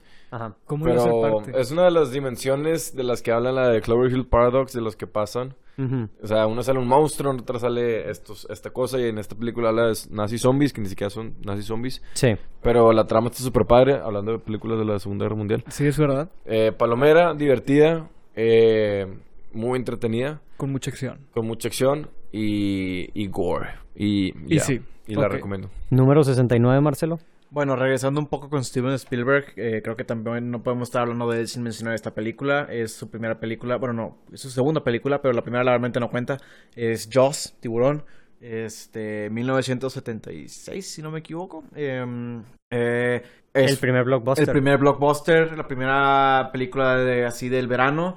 Eh, causó terror en toda- todas las playas de Estados Unidos. Todos tenemos miedo a los tiburones por ese Al día de hoy. Este, creó excelente tensión por accidente al, al no mostrar al tiburón casi nada hasta el mero final de la película. Pero sin embargo, como ya se mencionó antes en otras películas que hemos comentado, aunque la película se trata del tiburón, eh, el verdadero, eh, o sea, lo verdadero bueno de la película está en los personajes y en la historia alrededor de, eh, con el siempre bueno que, pues bueno, ya en paz descanse Roy Shire, que pues el, eh, que era el Sheriff Brody, y este, ay, ahora sí se me escapó su nombre, Richard Dreyfuss, que fue el otro. Eh, excelente película, excelente tensión, para ser de, de los 70 muy buena, eh, recomendadísima. Número 70. Yo creo que es muy buen momento para sacar mi lado. Mi lado, o- sí, iba a, decir, iba a decir ortodoxo, pero, pero me gusta más. Yo creo que, yo sé que las de Estudio Ghibli son buenísimas, y, pero no las he visto, entonces no puedo decir cuál de esas pondría. Pero la que sí he visto es la de Your Name. Your. Name, aparte de que tiene un soundtrack con madre, tiene unos ahí fondos de piano muy a todo dar, tiene una historia muy original y tiene un plot muy padre. Realmente se merece estar en estas películas. Si no te gustan el anime, o sea, solo porque dice la palabra anime no significa que no la debas de ver. Realmente deberías de abrirte, dar una oportunidad y si la ves y no te gusta, ya tienes todo el derecho a ver lo que tú quieras. Muy, muy buen pick. Este, la número 71 que yo, que yo escogí curiosamente, que me da curiosidad que tú pusiste la película que pusiste de Operation Overlord, porque la que yo pongo eh, en este pick es la de Cloverfield. Este, la verdad, esta película me gusta bastante. Se me hace bien interesante este, el concepto que es como una película de. Es como una película de. Pues un found footage, pero en verdad. De este monstruo y el director de esta película, entonces yo al principio por mucho tiempo yo dije, ah, o sea, no sé, no, nunca sacaron quién es el director. Resulta que el director es el director de Matt Reeves, es Matt Reeves, que es el director de que va que está haciendo la de The Batman ahorita. Entonces es el mismo director el que hizo esta película y la verdad vale demasiado la pena que vean esta película y, y que investiguen si tienen el tiempo de cómo hicieron la, el marketing para esta película Sí, que sí, está sí. increíble. Está Yo me acuerdo demasiado de ese marketing El punto y o es sea, que, que el punto del marketing no es que tú investigaras y ya vieras los, los pedazos ahí en la película. güey, one- 11808.com, güey, yo me acuerdo al día de hoy y eso que salió hace años, o sea, este, oh wait, hace 12, pero bueno, número 72, Pato. Bueno, yo continuando con Quentin Tarantino, Hateful Eight. Eh, la verdad, me gustan mucho las películas donde, o sea, son pocos escenarios donde pasa la película. En estas en, en, en la nieve y adentro de la cabaña y no se mueven de ahí. Eh, a mí me encanta Kurt Russell. Este, me gusta mucho cómo actúa él, pues, combinado con este Samuel. Jackson y luego el- la presentación especial de Channing Tatum. Que Eh, a la- hasta la mitad de la película, o sea, sí. Eh, yo siento que es una, una, para mí es mi favorita de Quentin Tarantino. Este, y yo la recomiendo mucho. Muy bien. Número 73, Marcelo. Bueno, voy a hablar de otro clasicazo este, de los ochentas que le dio el estrellato a uno de los actores más famosos de acción. eh, Tom Hanks. Sí, Tom Hanks. no, este, peliculón, peliculón de James Cameron, este, The Terminator. Uh, quería, quería incluir la dos, pero ahorita van a ver por qué no la Bruce incluí. Willis. Pero, este, sí, o sea, nos, nos dio al famosísimo Arnold Schwarzenegger. Nos pudo haber dado a este, a este otro jugador de fútbol americano asesino, ¿cómo se llama? O.J. Simpson. O.J. Simpson. OGs. O.J. Simpson, pero siempre no, nos eh, ganó el, el Arnold. eh, por, Schwarzenegger. por buena razón, nos dio una trama que también juega con el tiempo, como ya lo hemos platicado antes. Este, Juega tanto con el tiempo que todavía siguen saliendo películas. Sí, o- otra, otra película muy famosa de, de- de viaje en el tiempo con robots. Eh, creo que ya, ya todos la conocen, no tengo que hablar mucho. Simplemente para los, fa- los fans de, de la ciencia ficción, súper recomendada. Número 74. Bueno, yo creo que es merecido poner alguna de las mejores sagas de Tom Cruise. Yo creo que no pondría este la primera película, la Misión Imposible 1, pero la pondría nada más porque fue la que inició todo, por la que realmente me gustó es la Misión Imposible Fallout. Esa está buenísima y yo creo que el de todas las películas de Misión Imposible, que varias están muy buenas, no digo todas porque las, o sea, hay unas que son mejores que otras claramente, pero la de Fallout es con la que realmente te hace enamorar. De Sí, Tom Cruise. O sea, lo mismo. Es, Y Henry Cavill, Papucho. es la verdad una de las mejores películas de acción de los últimos años también. Y para que sea así de buena y ser la séptima película. ándale, sí. Pero bueno, la número 75 es la película, ya la mencionaste tú hace rato, Pato, es la de What We Do in the Shadows. Ah, ok. Este, creo que muy poca gente ha, ha visto esta película. Este, es un también un mockumentary, pero pues de comedia y es la, la película que sacó a la fama a, Taika Waititi. Es la película que hizo que le dieran el, el a grabar Thor Ragnarok. Es una comedia, definitivamente no es para muchos el sentido del humor, pero si te gusta el humor de Taika Waititi, esta película, o sea, la verdad es un humor muy muy inteligente, muy muy este pues divertida, o sea, muy muy rebane. Entonces, este Sí, rebande la palabra. Sí, eh, la 76, Pato. Eh, yo puse Little Miss Sunshine. Muy buena, está muy Eh, padre, sí. La primera película en la que vi a Paul Dano y a Steve Carell, sorprendentemente. Eh, lo- me acuerdo que la vi cuando tenía. ¿cuándo- ¿Cuántos años teníamos? Que la vimos. que mi o sea, ¿La vieron juntos? o sea, no- no- la, la- la vimos en un hermanos, hotel, ¿verdad? ¿no? Estábamos de vacaciones y mis, mis papás la pusieron, la recomendaron y la vimos.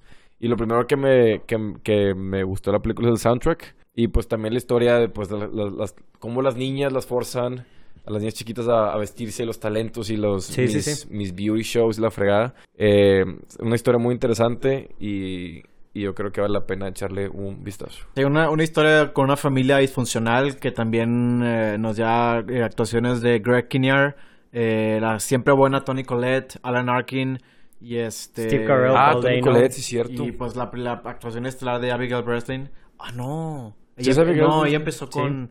No, ella empezó con la Pero de esta película, Signs. bueno, pero esta película la nominaron al Oscar. Sí, la, pero la nominaron con esta película. Ujú. Este, pero sí, excelentísima. 77, Marcelo. Eh, bueno, voy a regresar un poquito a las películas de terror. Eh, creo que no puedo hablar de películas de terror y esenciales sin mencionar la del Exorcista. Eh, fue la primera película que verdaderamente creo que asustó bien a, a Estados Unidos. Sí, es- Eh, es así, totalmente. que causó controversia. Fue creo que de las primeras películas que, que se public, o sea, que se publici- publi- publicitaron. eh, o sea, pu- pusieron su publicidad así como asustó y hizo vomitar, hizo que la gente se saliera. Sí. Que muchas les gusta hacer hoy en día y que es puro pedo. Pero em, es muy buena. eh, digo, pues, obviamente se trata de una niña que es poseída por, por el diablo. Pero ah, toma elementos que yo cuando la vi no pensé que iba a tomar. Que por ejemplo se trata de cómo tratan de, de irse por el lado científico y el lado eh, médico antes de siquiera considerar el lado este, exorcista. de, de un exorcismo. Aún así tiene imágenes extremadamente perturbadoras. eh, para los fans de las películas de terror, sí seguro que no se las tengo que recomendar, pero aún así bastante buena. Número 78, Adrián. Ok, yo creo que ya empezamos a un, a un punto de mi lista en donde ya todas las películas son muy recomendadas para mí, entonces no lo voy a volver a recalcar. Este. Pues, güey, O si sea, estás pues, diciéndolas porque la no, recomiendas. es que no, no me gustan ninguna de las que dije. Ah, ok. Ok. No, pero estas realmente, o sea, no, no ocupo mencionar lo mucho que me gustan. Ok. Este, como quiera lo voy a decir porque lo, me gustan mucho. Nomás di la película. No me voy a obligar a nada. Ok, empezamos con la de The Sean Shark Redemption. Shark- No, Shark- Redemption. ¿Cómo se escribe, chiquilín? No, esta película yo creo que No- bueno, yo, yo creo que lo voy a hacer rápido. Esta película está muy buena, tiene un final muy padre. Creo que todas las películas que me gustan es porque tiene un final con madre, ¿verdad? Pero esta tiene una historia que realmente te va guiando, te, te va acompañando de la mano y te va dando como un character development muy padre. Sale Morgan Freeman nar- narrando qué más quieres. Este, y fuera de ¿Qué eso. más quieres, ¿qué- efectivamente? y fuera de eso, yo creo que es una película que ya todos conocen. Y si no la conoces, vela. Sí, definitivamente un clásico. Número 79. Escogí- esta es la única película que no está en el idioma de, ni de inglés ni de en español Oh, que, puse. Está, es danesa y es la película da- de The La, chi- Hunt. la chicanes. The Hunt, en verdad, o sea, es una película que creo que muy poca gente ha visto. Es, es increíble, o sea, no, no hay forma, o sea, es una película muy fuerte igual. Eh, sale Matt Mikkelsen, este, Ah, hablando, muy hablando de papuchos, y es de que, de que lo acusan. Indeed. De, él es un maestro que una niña lo acusa falsamente, o bueno, no sabe si es falso o no, pero este de, de abuso. O sea, una niña de kinder la, la, Oh. la- lo, sí, lo acusa de abuso y toda la película es como que como un, una mentira de una niña va esparciéndose por esta ciudad danesa y cómo va afectando la vida de esta persona. En verdad la película es increíble. O sea, no... Lo- increíble. O sea, no te la crees. Increíble. no te la Excelente. crees. Increíble. Excelente. Excelente. Número 80, Pato. Eh, siguiendo con la, con la con la historia de Abigail Breslin, o como se pide, eh, Zombieland 1, con Emma Stone, eh, con este... O sea, ¿recuerdan? Woody Harrelson Woody y Harrelson, Jesse Eisenberg. Jesse Eisenberg. Eh, yo creo que es de las últimas, de las, o sea, las comedias, aparte de Shaun of the Dead, yo creo que es una de las comedias de zombies que mejor hay, De las mejores, claro. de las mejores que hay. Pues, ¿cu- ¿cuál, hay, cuál hay, hay otra comedia de zombies? Shaun of the Dead. Pues por eso. Buenísimo. de esas. Ah, bueno, aparte de esa, Bueno. es esta. Y yo creo, el, el- la- cómo implementa las reglas de sobrevivir, yo creo que están muy pares. Y te mantiene entretenido como que saber la- las reglas, luego que de Zombie Kill of the Week y todo eso se me hizo como que algo súper creativo. Y yo creo que... Y aparte el intro con, este, con For Whom the Bell Tolls, de Metallica, instrumental, está, está muy para la película. Está muy para lo de las reglas, totalmente. 81, Marcelo. Nada más quería comentar que si hay películas de zombies y comedia. Hay una de Boy Scouts y este... Ah, con Adam Driver, ¿no? No, y, y esa es Ah, otra, esa esa es otra que acaba de Ok, salir ok. que se llama The Dead Don't Die. O sea, sí hay, sí es, un, Ok, sí es como va. un subgénero. Ok, ok. Em, pero bueno, yo quería mencionar eh, una Perdón, película eh, que, que quise meter películas de animación, pero la verdad no me quise animar porque sí, hay... Ah, hay- hay- hay- muy buena. Muy buena. hay, hay- siento que hay siento que hay una lista específica para películas de animación, pero aún así quise mencionar esta que mucha gente se le, le encanta atribuírsela a Tim Burton porque literalmente está en el nombre, Corpse pero el, Bride. el director realmente es, es otro, eh, es la película la de eh. A Nightmare Before Christmas. Ah, muy buena. Eh, el director realmente se llama Henry Selick. No puedo decirles realmente qué otras películas ha hecho, pero él es el verdadero director de la película. Eh, una excelente película que puedes ver ya sea en eh, Navidad o en Halloween. Eh, yo personalmente siempre la vi en Halloween, Sí. pero mm, es un musical, sin embargo, tiene canciones muy divertidas y excelentes, también composito- tam- que también son escritas por y cantadas por Danny Elfman. Eh, bueno, varias de, de las canciones. Eh, una trama extremadamente original que es de esperarse de este tipo de películas de animación, con una animación que, bueno, es claymation, es, se utiliza el, el stop motion, pero súper excelentemente bien animada, eh, bien actuada las voces, con personajes únicos e icónicos eh, que hasta la fecha continúas viendo en, en disfraces. Eh, entonces, por si no la han visto, es así súper recomendada.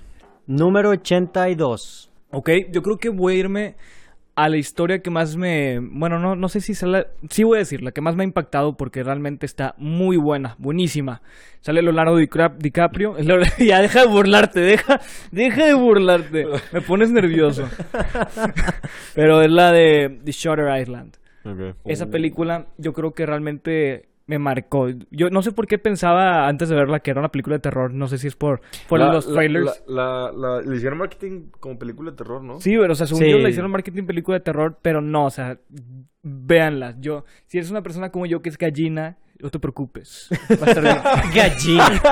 Gallina. no ¿Acaso seas gallina, no te preocupes. ¿Acaso me dijiste gallina? No, este, esta película está a todo dar. Tiene no quiero decir nada si no la has visto. Si tú si ya la viste, creo que estás de acuerdo conmigo. También de Martin Scorsese y es una película que no pensarías que dirige Martin Scorsese. Ah, mira, no sabía, pero. Entonces, Rodrigo, sigues. 83 yo escogí este la película de Wes Anderson, The Grand Budapest Hotel. Ok. Este, Oh, excelente película. Creo que es una película también, no se habla mucho de las películas de Wes Anderson y las películas de Wes Anderson definitivamente no son para todo el mundo, pero esta creo que, o sea, la historia está muy bien, o sea, el soundtrack está increíble de Ande- Alexander Desplat y pues la cinematografía de, de Wes Anderson, en verdad súper recomendada esta película, si no la han visto, véanla. Este, número 84, Pato. Yo, recientemente aclamada por la crítica, The Gentleman. Oh. Eh, excelentes vestuarios, excelente cast, eh, Charlie, excelente actuación Matthew según McConaughey. mi, según Ah, mi ra, ra, criterio ra. de Matthew McConaughey ra, ra, ra, y de Charlie Hunnam. Este, y pues la neta, ah, bueno, y de este, de este... Hugh Grant también, Hugh Grant excelente. también. Y pues lo que más nos llamó la atención cuando la vimos, aparte de... Que no la vimos con subtítulos. Ajá, que no leíamos con subtítulos, que no entendíamos ni madre. Eh, la, la vestimenta que, que portaban, que endosaban Refinados los muchachos. Peaky. Blinders se queda. Bueno, no, Peaky Blinders no, no se Woman. queda pendejo. Entonces, eh, a mucha gente, mucha gente me, me ha dicho que, que le encantó la película y pues a nosotros nos encantó y yo la recomiendo mucho. Número 85, Marcelo. Bueno, eh, ahora voy a hablar de otra película con Arnold Schwarzenegger, también es de mis favoritas. Esta es eh, un género que se va entre acción, terror y, ciencia ficción. Eh, es la de Depredador. El director es John McTiernan, más con él adelante. Pero mm, es una, creo que es la, en mi opinión, viene siendo la película que mejor actuación nos da Arnold Schwarzenegger, sin contar Terminator, porque la verdad eso no requiere mucha actuación. Pero No. es una película con, que tiene un cast simplemente icónico con todos los personajes de la película, que también incluye al siempre bueno, este, híjole, se me escapó su nombre, Apollo Creed. Ah, este... Eh, Carl Weathers. Carl Weathers. Carl Weathers. Carl Weathers, que o actuó con Sylvester y con Arnold. En, bueno, excelente película con excelente acción y tensión. Eh, el alien, el depredador, ex- excelente efectos prácticos. Un personaje también, un monstruo icónico, un alien icónico, eh, que hasta la fecha sigue sacando películas. Eh, es definitivamente la mejor de toda la saga de, de los depredadores y eh, un setting excelente en el, ajá, un clásico, un setting excelente en la selva y súper recomendada. Número 86, Adrián. El número 86 va a ser marcado por la película más científicamente correcta que ha existido hasta Adastra. ahorita. No, ni no, no es Interestelar, no, es The Martian. Yo creo que esta película, pues, no, no, o sea, es- The Martian es todavía más, Solo cien- di es el nombre, más con- científicamente carajo. correcta que, que Interestelar, pero. The Martian, este, es una historia que está bien padre y realmente, o sea, literalmente fueron con científicos de la NASA para poder sacar datos, este, verídicos. Puede que no toda la película sea totalmente realista, pero es de las, de, de, de todas las que han existido, es de la más o la más realista que existe y está muy padre. Si eres un nerd del espacio, como yo, este la puedes ir a ver. Sí, muy de acuerdo. Un peliculón. Número 87, The Royal Tenenbaums. Esta película también es de Wes Anderson. Y esta película, a pesar de que hay más gente que ha visto la de Grand Budapest Hotel, esta es, yo creo que de las que lanzó también a la fama a Wes Anderson. Este, o bueno, al menos en el mundo indie, ¿verdad? Porque no es muy conocido a nivel global. Este es una historia muy buena acerca de una dinámica familiar que son los Tenenbaums. Sale Ben Stiller, Owen Wilson, Gwyneth Paltrow, este Luke Wilson. Son un chorro de actores top y comediantes y creo que esta película vale mucho la pena que le den la oportunidad. Número 88, Pato. Yo, de 88 elegí The Mummy con Brendan Fraser este, y Arnold Boslow, o Buslow, eh, Rachel Weisz. Rachel Weisz. eh, pues es la es como un remake, ¿no? De la de... Es como otra adaptación más noventera y aventurera. Pero Ajá. muy buena, o sea, hecha muy al estilo de Indiana Jones. Ajá. No Eh, enfocada en, ter- en el terror, sino en la acción. Está padre el concepto de las pirámides porque las, la 2 y la 3 ya no, es- ya no es mucho en las, en las pirámides. O sea, ya no es la momia, la momia, o sea, ya es Imhotep. Y esta película sí es investigar la, la pirámide, la- las, las tumbas de los, pues, de Los faraones. de los faraones, todo eso. El, tiene más el término de, de lo que es aventura, de lo que es todo eso. Las demás ya es más acción. Y yo creo que se merece un shout de que todos la vean porque de verdad es una de las mejores películas que hay de Brendan Fraser. Muy bien. 89, Marcelo. Am, bueno, eh, la siguiente... Ah, eh, bueno, Este, ¿cómo, cómo, cómo explicarlo? ¿Qué Die Hard. No, esa es la última. Eh, Me quedé con- No, ah. aquí, la siguiente es Casino Royale. ¿Qué pasó? Este, es que no sé. No estaba poniendo atención el muchacho. Ah, se le fue la lista. Ándale. Este, no, aquí la siguiente es Casino Royale. Eh, es mi favorita de todas las películas de James Bond. Eh, fue la primera película con Daniel Craig. Eh, en mi opinión tiene lo que viene siendo la, me- la mejor mezcla entre espía, acción y mejor James Bond con la mejor historia. Con el mejor villano. eh, otra vez hablando de Matt Mikkelsen. el, eh, Ah, sí. Tú dices que es papucho. No, no, no, también este Christoph Waltz, Waltz le hizo de buen villano En- en... eh, Pero no al mismo, o sea, es, es que él es un buen actor, pero no hizo el nivel de buen villano. Sí, que no, no, fue, no fue tan bueno utilizado. Matt Mikkelsen quedó muy bien en, la- en, en esta película con esta Eva, Lo- Eva, Eva Méndez. Eva- no, no, No, no, Eva no, Green. Eva, Eva Green. Eva Green, eh, como mi opinión, la mejor Bond girl que ha habido. Este, Pues es Hasta ahorita, porque va a salir a nada de más en la siguiente. a ver cuántos salen en la película. Yo voy a salir con una escena. Hermoso. Pero Hermosísimo. eh, la- en mi opinión, la mejor película de James Bond, con el mejor James Bond, con la mejor historia y con el mejor villano. Entonces, Casino Royale. 90, Adrián. Voy a levantar a una persona que hace mucho no, menciona- no mencionamos en esta lista. Tom Hanks. Es... Eh, ¿Sí es? sí. y esta Lo película... sabía. A ver, ¿sabes cuál es? No, no, Entonces, dilo, dilo, entonces dilo. cállese. No, cállese. Oh, puso Esta agresivo. película habla... Decimos bravas. Esta, esta película habla sobre las primeras excurs- eh, sobre excursiones históricas de los, entre los 60s y 70s a la luna, pero esta, esta película es bien Ah, interesante porque es una, pel- una película que no se trata del el éxito que tuvo Estados Unidos al llegar a la luna, sino del fracaso exitoso que nadie murió en el espacio. Y claro, está sobre está como principal Tom Hanks. Y está muy padre porque es esta película realmente te da un pequeño clip así a, a ver qué es lo que pasa este por la mente de los astronautas, cómo tienen que resolver cosas con pocos recursos y me gustó bastante. ¿Cómo se llama la película? Apolo Capitán 13, Phil- Apolo Capitán 13. Ah, gracias, gracias. no lo había dicho. Sí. No dije el nombre de la película. No es cierto, Gracias, Adrián, por la película. La película es Este, no, pero quiero, quiero mencionar rápido nomás este, a los otros actores de la película, Kevin Bacon y Bill Paxton. Ah, sí, claro. Especialmente Ah, a Bill Paxton, Paxton, sí. que, per- que perdimos hace ya un par de años, este, muy joven y, favorito de James Cameron, que también ha salido en varias de las películas que hemos mencionado. Este, descanse en paz. 91, la película que yo escogí también es una película vieja y es la película de 12 Angry Men.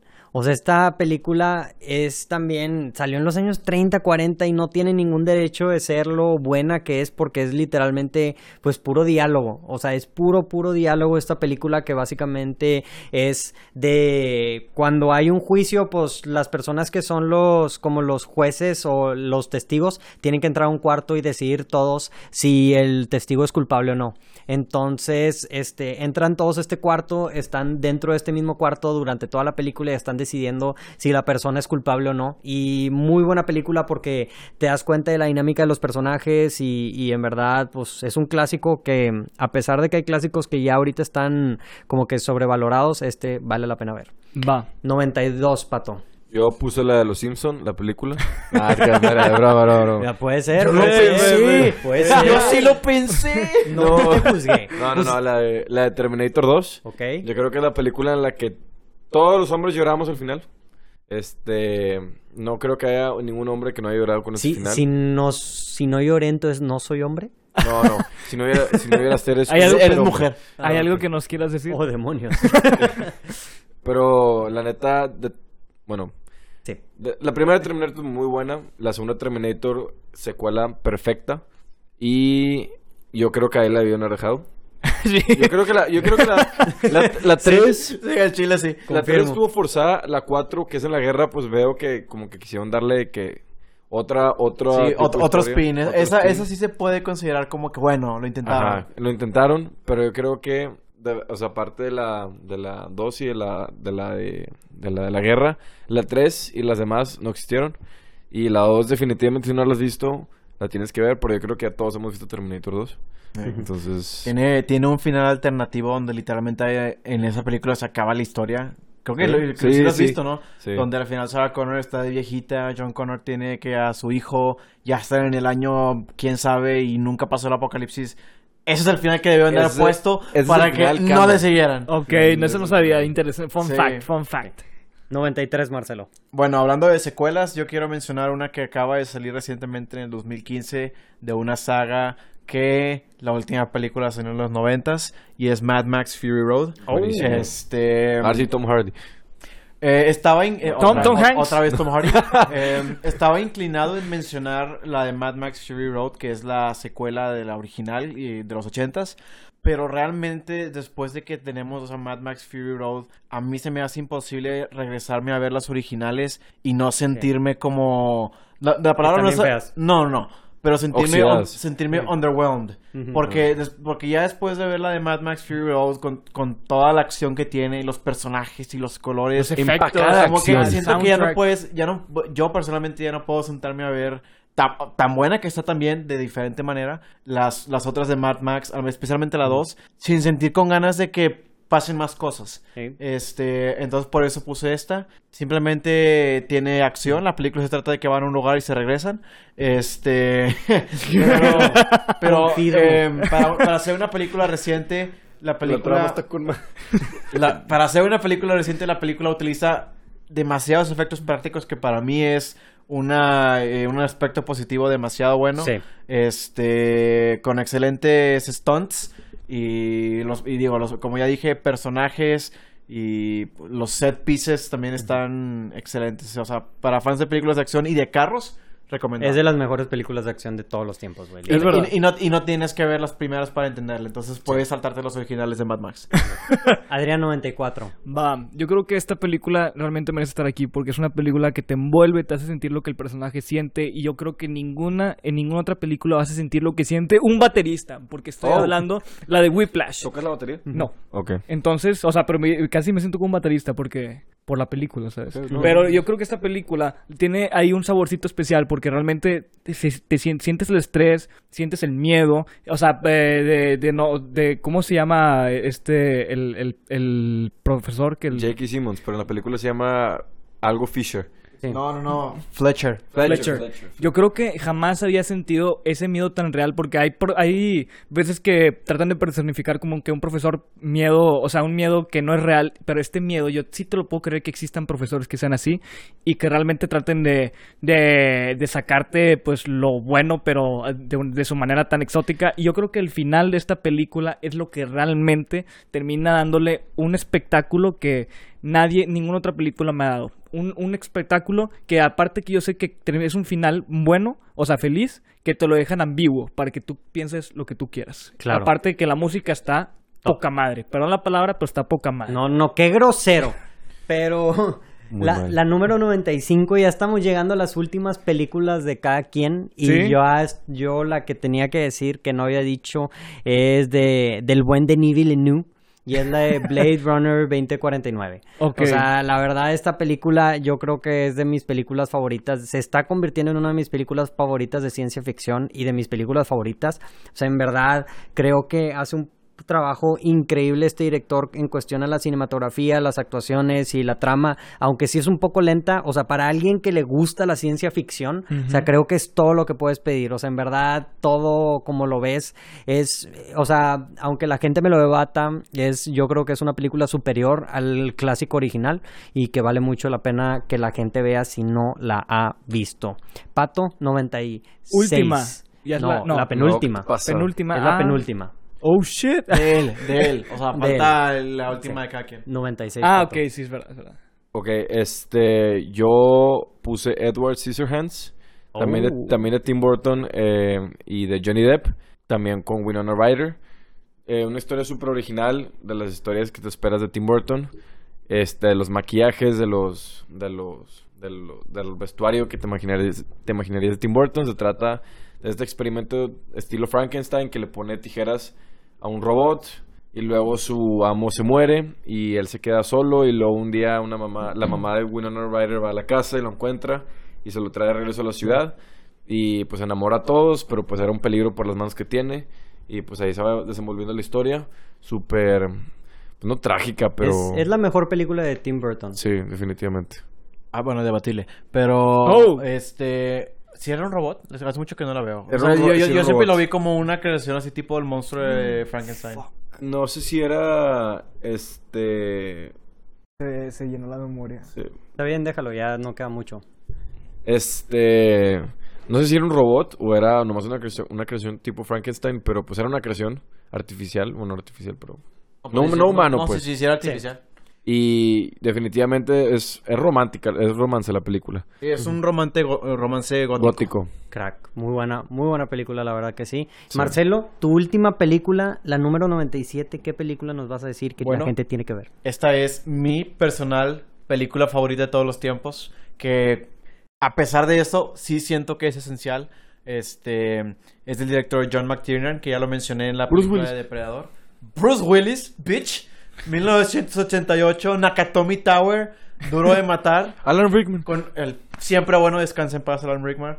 Este, Duro de Matar, Die Hard, es, en mi opinión, la película de acción, este, con el héroe de acción, John McClane. Este, John McClane. el policía de Nueva York solo contra 12 terroristas en una, en una torre encerrado con los policías afuera. Este, simplemente excelente acción, excelentes personajes con eh, una película con una, una, un paso con el que nunca te vas a aburrir, te hace que te importen los personajes, un héroe vulnerable en, en, en John McClane.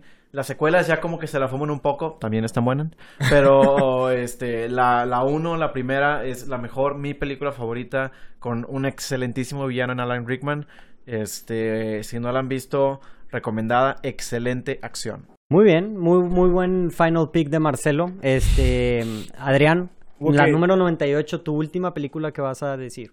Yo creo que ya saben ustedes cuál va a ser, pero como quiera le quiero dar un poco de sabor a la película. Esta película realmente tiene la primera vez que sale un agujero negro representado de la manera más correcta en todo el mundo. Tiene la representa- representación de la relatividad más concreta, aparte de que representan la cuarta dimensión de una manera que jamás la han podido volver a hacer. Y todos son efectos prácticos. Y- Ellos hicieron un literal agujero negro y lo grabaron. No, no, no. O sea, El- en el serio, Tesseract, la, la el- escena, el- la escena del Tesseract son efectos prácticos. Ah, o sea, ok, no usan, sí- no sí te creo. green screen. Yo ¿Tesseract creo que- Avengers?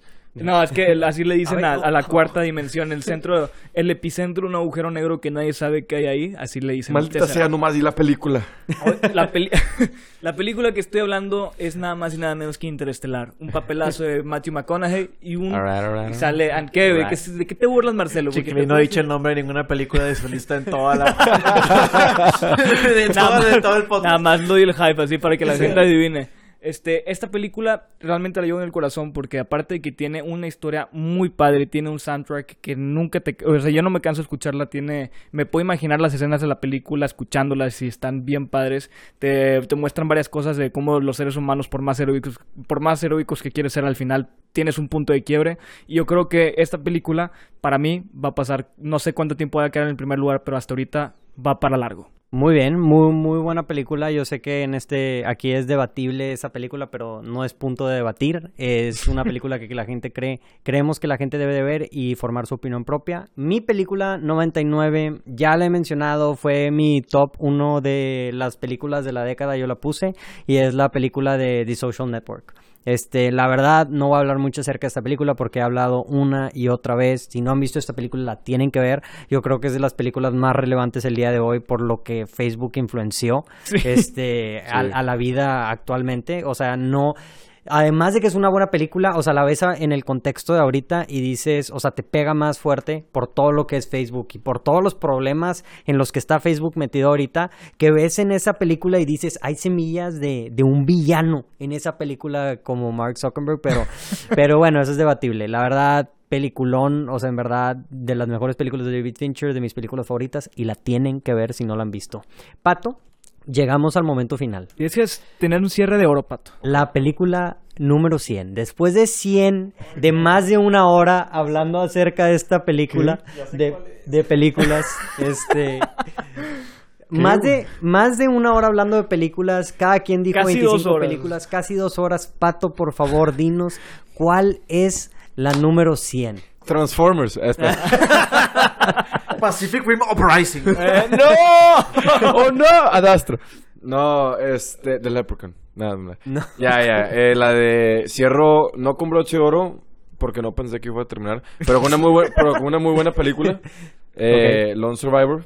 Ok. De Mark Wahlberg. La historia de Operation Red Wings de los Navy SEALs. A Adriana a mí nos encanta pues todo lo de la militar, los Navy Seals, todo eso y Ana- a mí me encantó la película. Siento que es una película, o sea, que todas las películas como que, y, o sea, inmortalizan a los, a los, a los militares y Sí. nadie se muere o sobreviven a situaciones muy, muy complicadas o situaciones que casi nadie sobreviviría. Sí. Y esta película te enseña el lado real de lo que es ser un soldado, o sea, americano, mexicano, lo que quieras, de que en este caso un edificio donde todos se murieron excepto este, se olvidó su nombre, ¿cómo se llamaba? Mark Marcus Wahlberg. Ah. Este, y, y pues la película tiene soundtrack, pero en las escenas de pelea no tiene soundtrack, o sea, escuchas nomás los puros disparos, explosiones, tierra, caídas, golpes. La tensión y La lo, que tienen que Mm, hacer. es una muy qué- buena qué es película. ético y qué no es ético, está padre. Ajá, entonces, este, la escena donde están discutiendo qué hacer con los, con los, con los cuates que se topan en la, en la montaña, donde literal es roll the dice, o sea, si los dejamos ir, o sea, vamos a tener a la, a la, a la army detrás de nosotros en una hora, si los matamos, pues estamos infligiendo las reglas, o sea, ¿qué hacemos? Pero pues yo quiero protegerlos a ustedes y, eh, Es una, es una decisión que ahí en la película toman y pues ya la tienen que ver. y pues ahí como, como el, o sea, sí, o sea, está muy, está muy para la película definitivamente de- una, una que se tiene que ver. Ok, muy la bien. 101. Ay, La 100, ah, ¿eran 200 o cuántas eran? Con eso terminamos 100 Wow. Películas. Wow, se siente así como un tra- se siente como si hubiera visto una Wow. película larga, así me siento de que güey saliendo de la película de The Irishman, de que Así se sentir todos al terminar Sí. esta película. Saliendo Sí. la película de Ad Astra, que nombre que acabo de hacer. Pues digo, es el capítulo 100. o sea, es el capítulo 100, o sea, a veces amerita eh, pasarse tantito por el tiempo y más que nada Tantito. tantito. Este, pues para todas las personas que nos han estado escuchando desde el principio, las personas que se han unido, o sea, la verdad muchísimas gracias. Este, cuando nos mandan mensaje, cuando nos dicen, "Oye, les recomendamos el podcast", este nos ayuda a seguir adelante y pues con eso terminamos el podcast del día de hoy muy cargado, muy enfocado a películas este que creemos que deben de ver, pues obviamente como mencionó Pato al principio, siguen películas este ya está regresando el cine, entonces van a seguir los reviews, sigue probablemente el siguiente Tenet y pues sigan esperando nuestros canales, Twitter, Facebook y en todos lados este más contenido de nosotros. Muchísimas gracias Adrián, Pato y Marcelo por estar aquí conmigo y pues alguien tiene algo más que decir este antes de antes de partir. Eh, Eh, no, yo estoy bien. Muchas Eh. gracias por acompañarnos el día de hoy. Okay. gracias si nos escucharon hasta el final. Muchas gracias. Demuestra su determinación y amor hacia nosotros. Y Si Pato no- los ama también. Y yo los amo. Muchas gracias. Esto fue el Portal del Cine y como siempre, disfruten la función. Adiós. Adiós.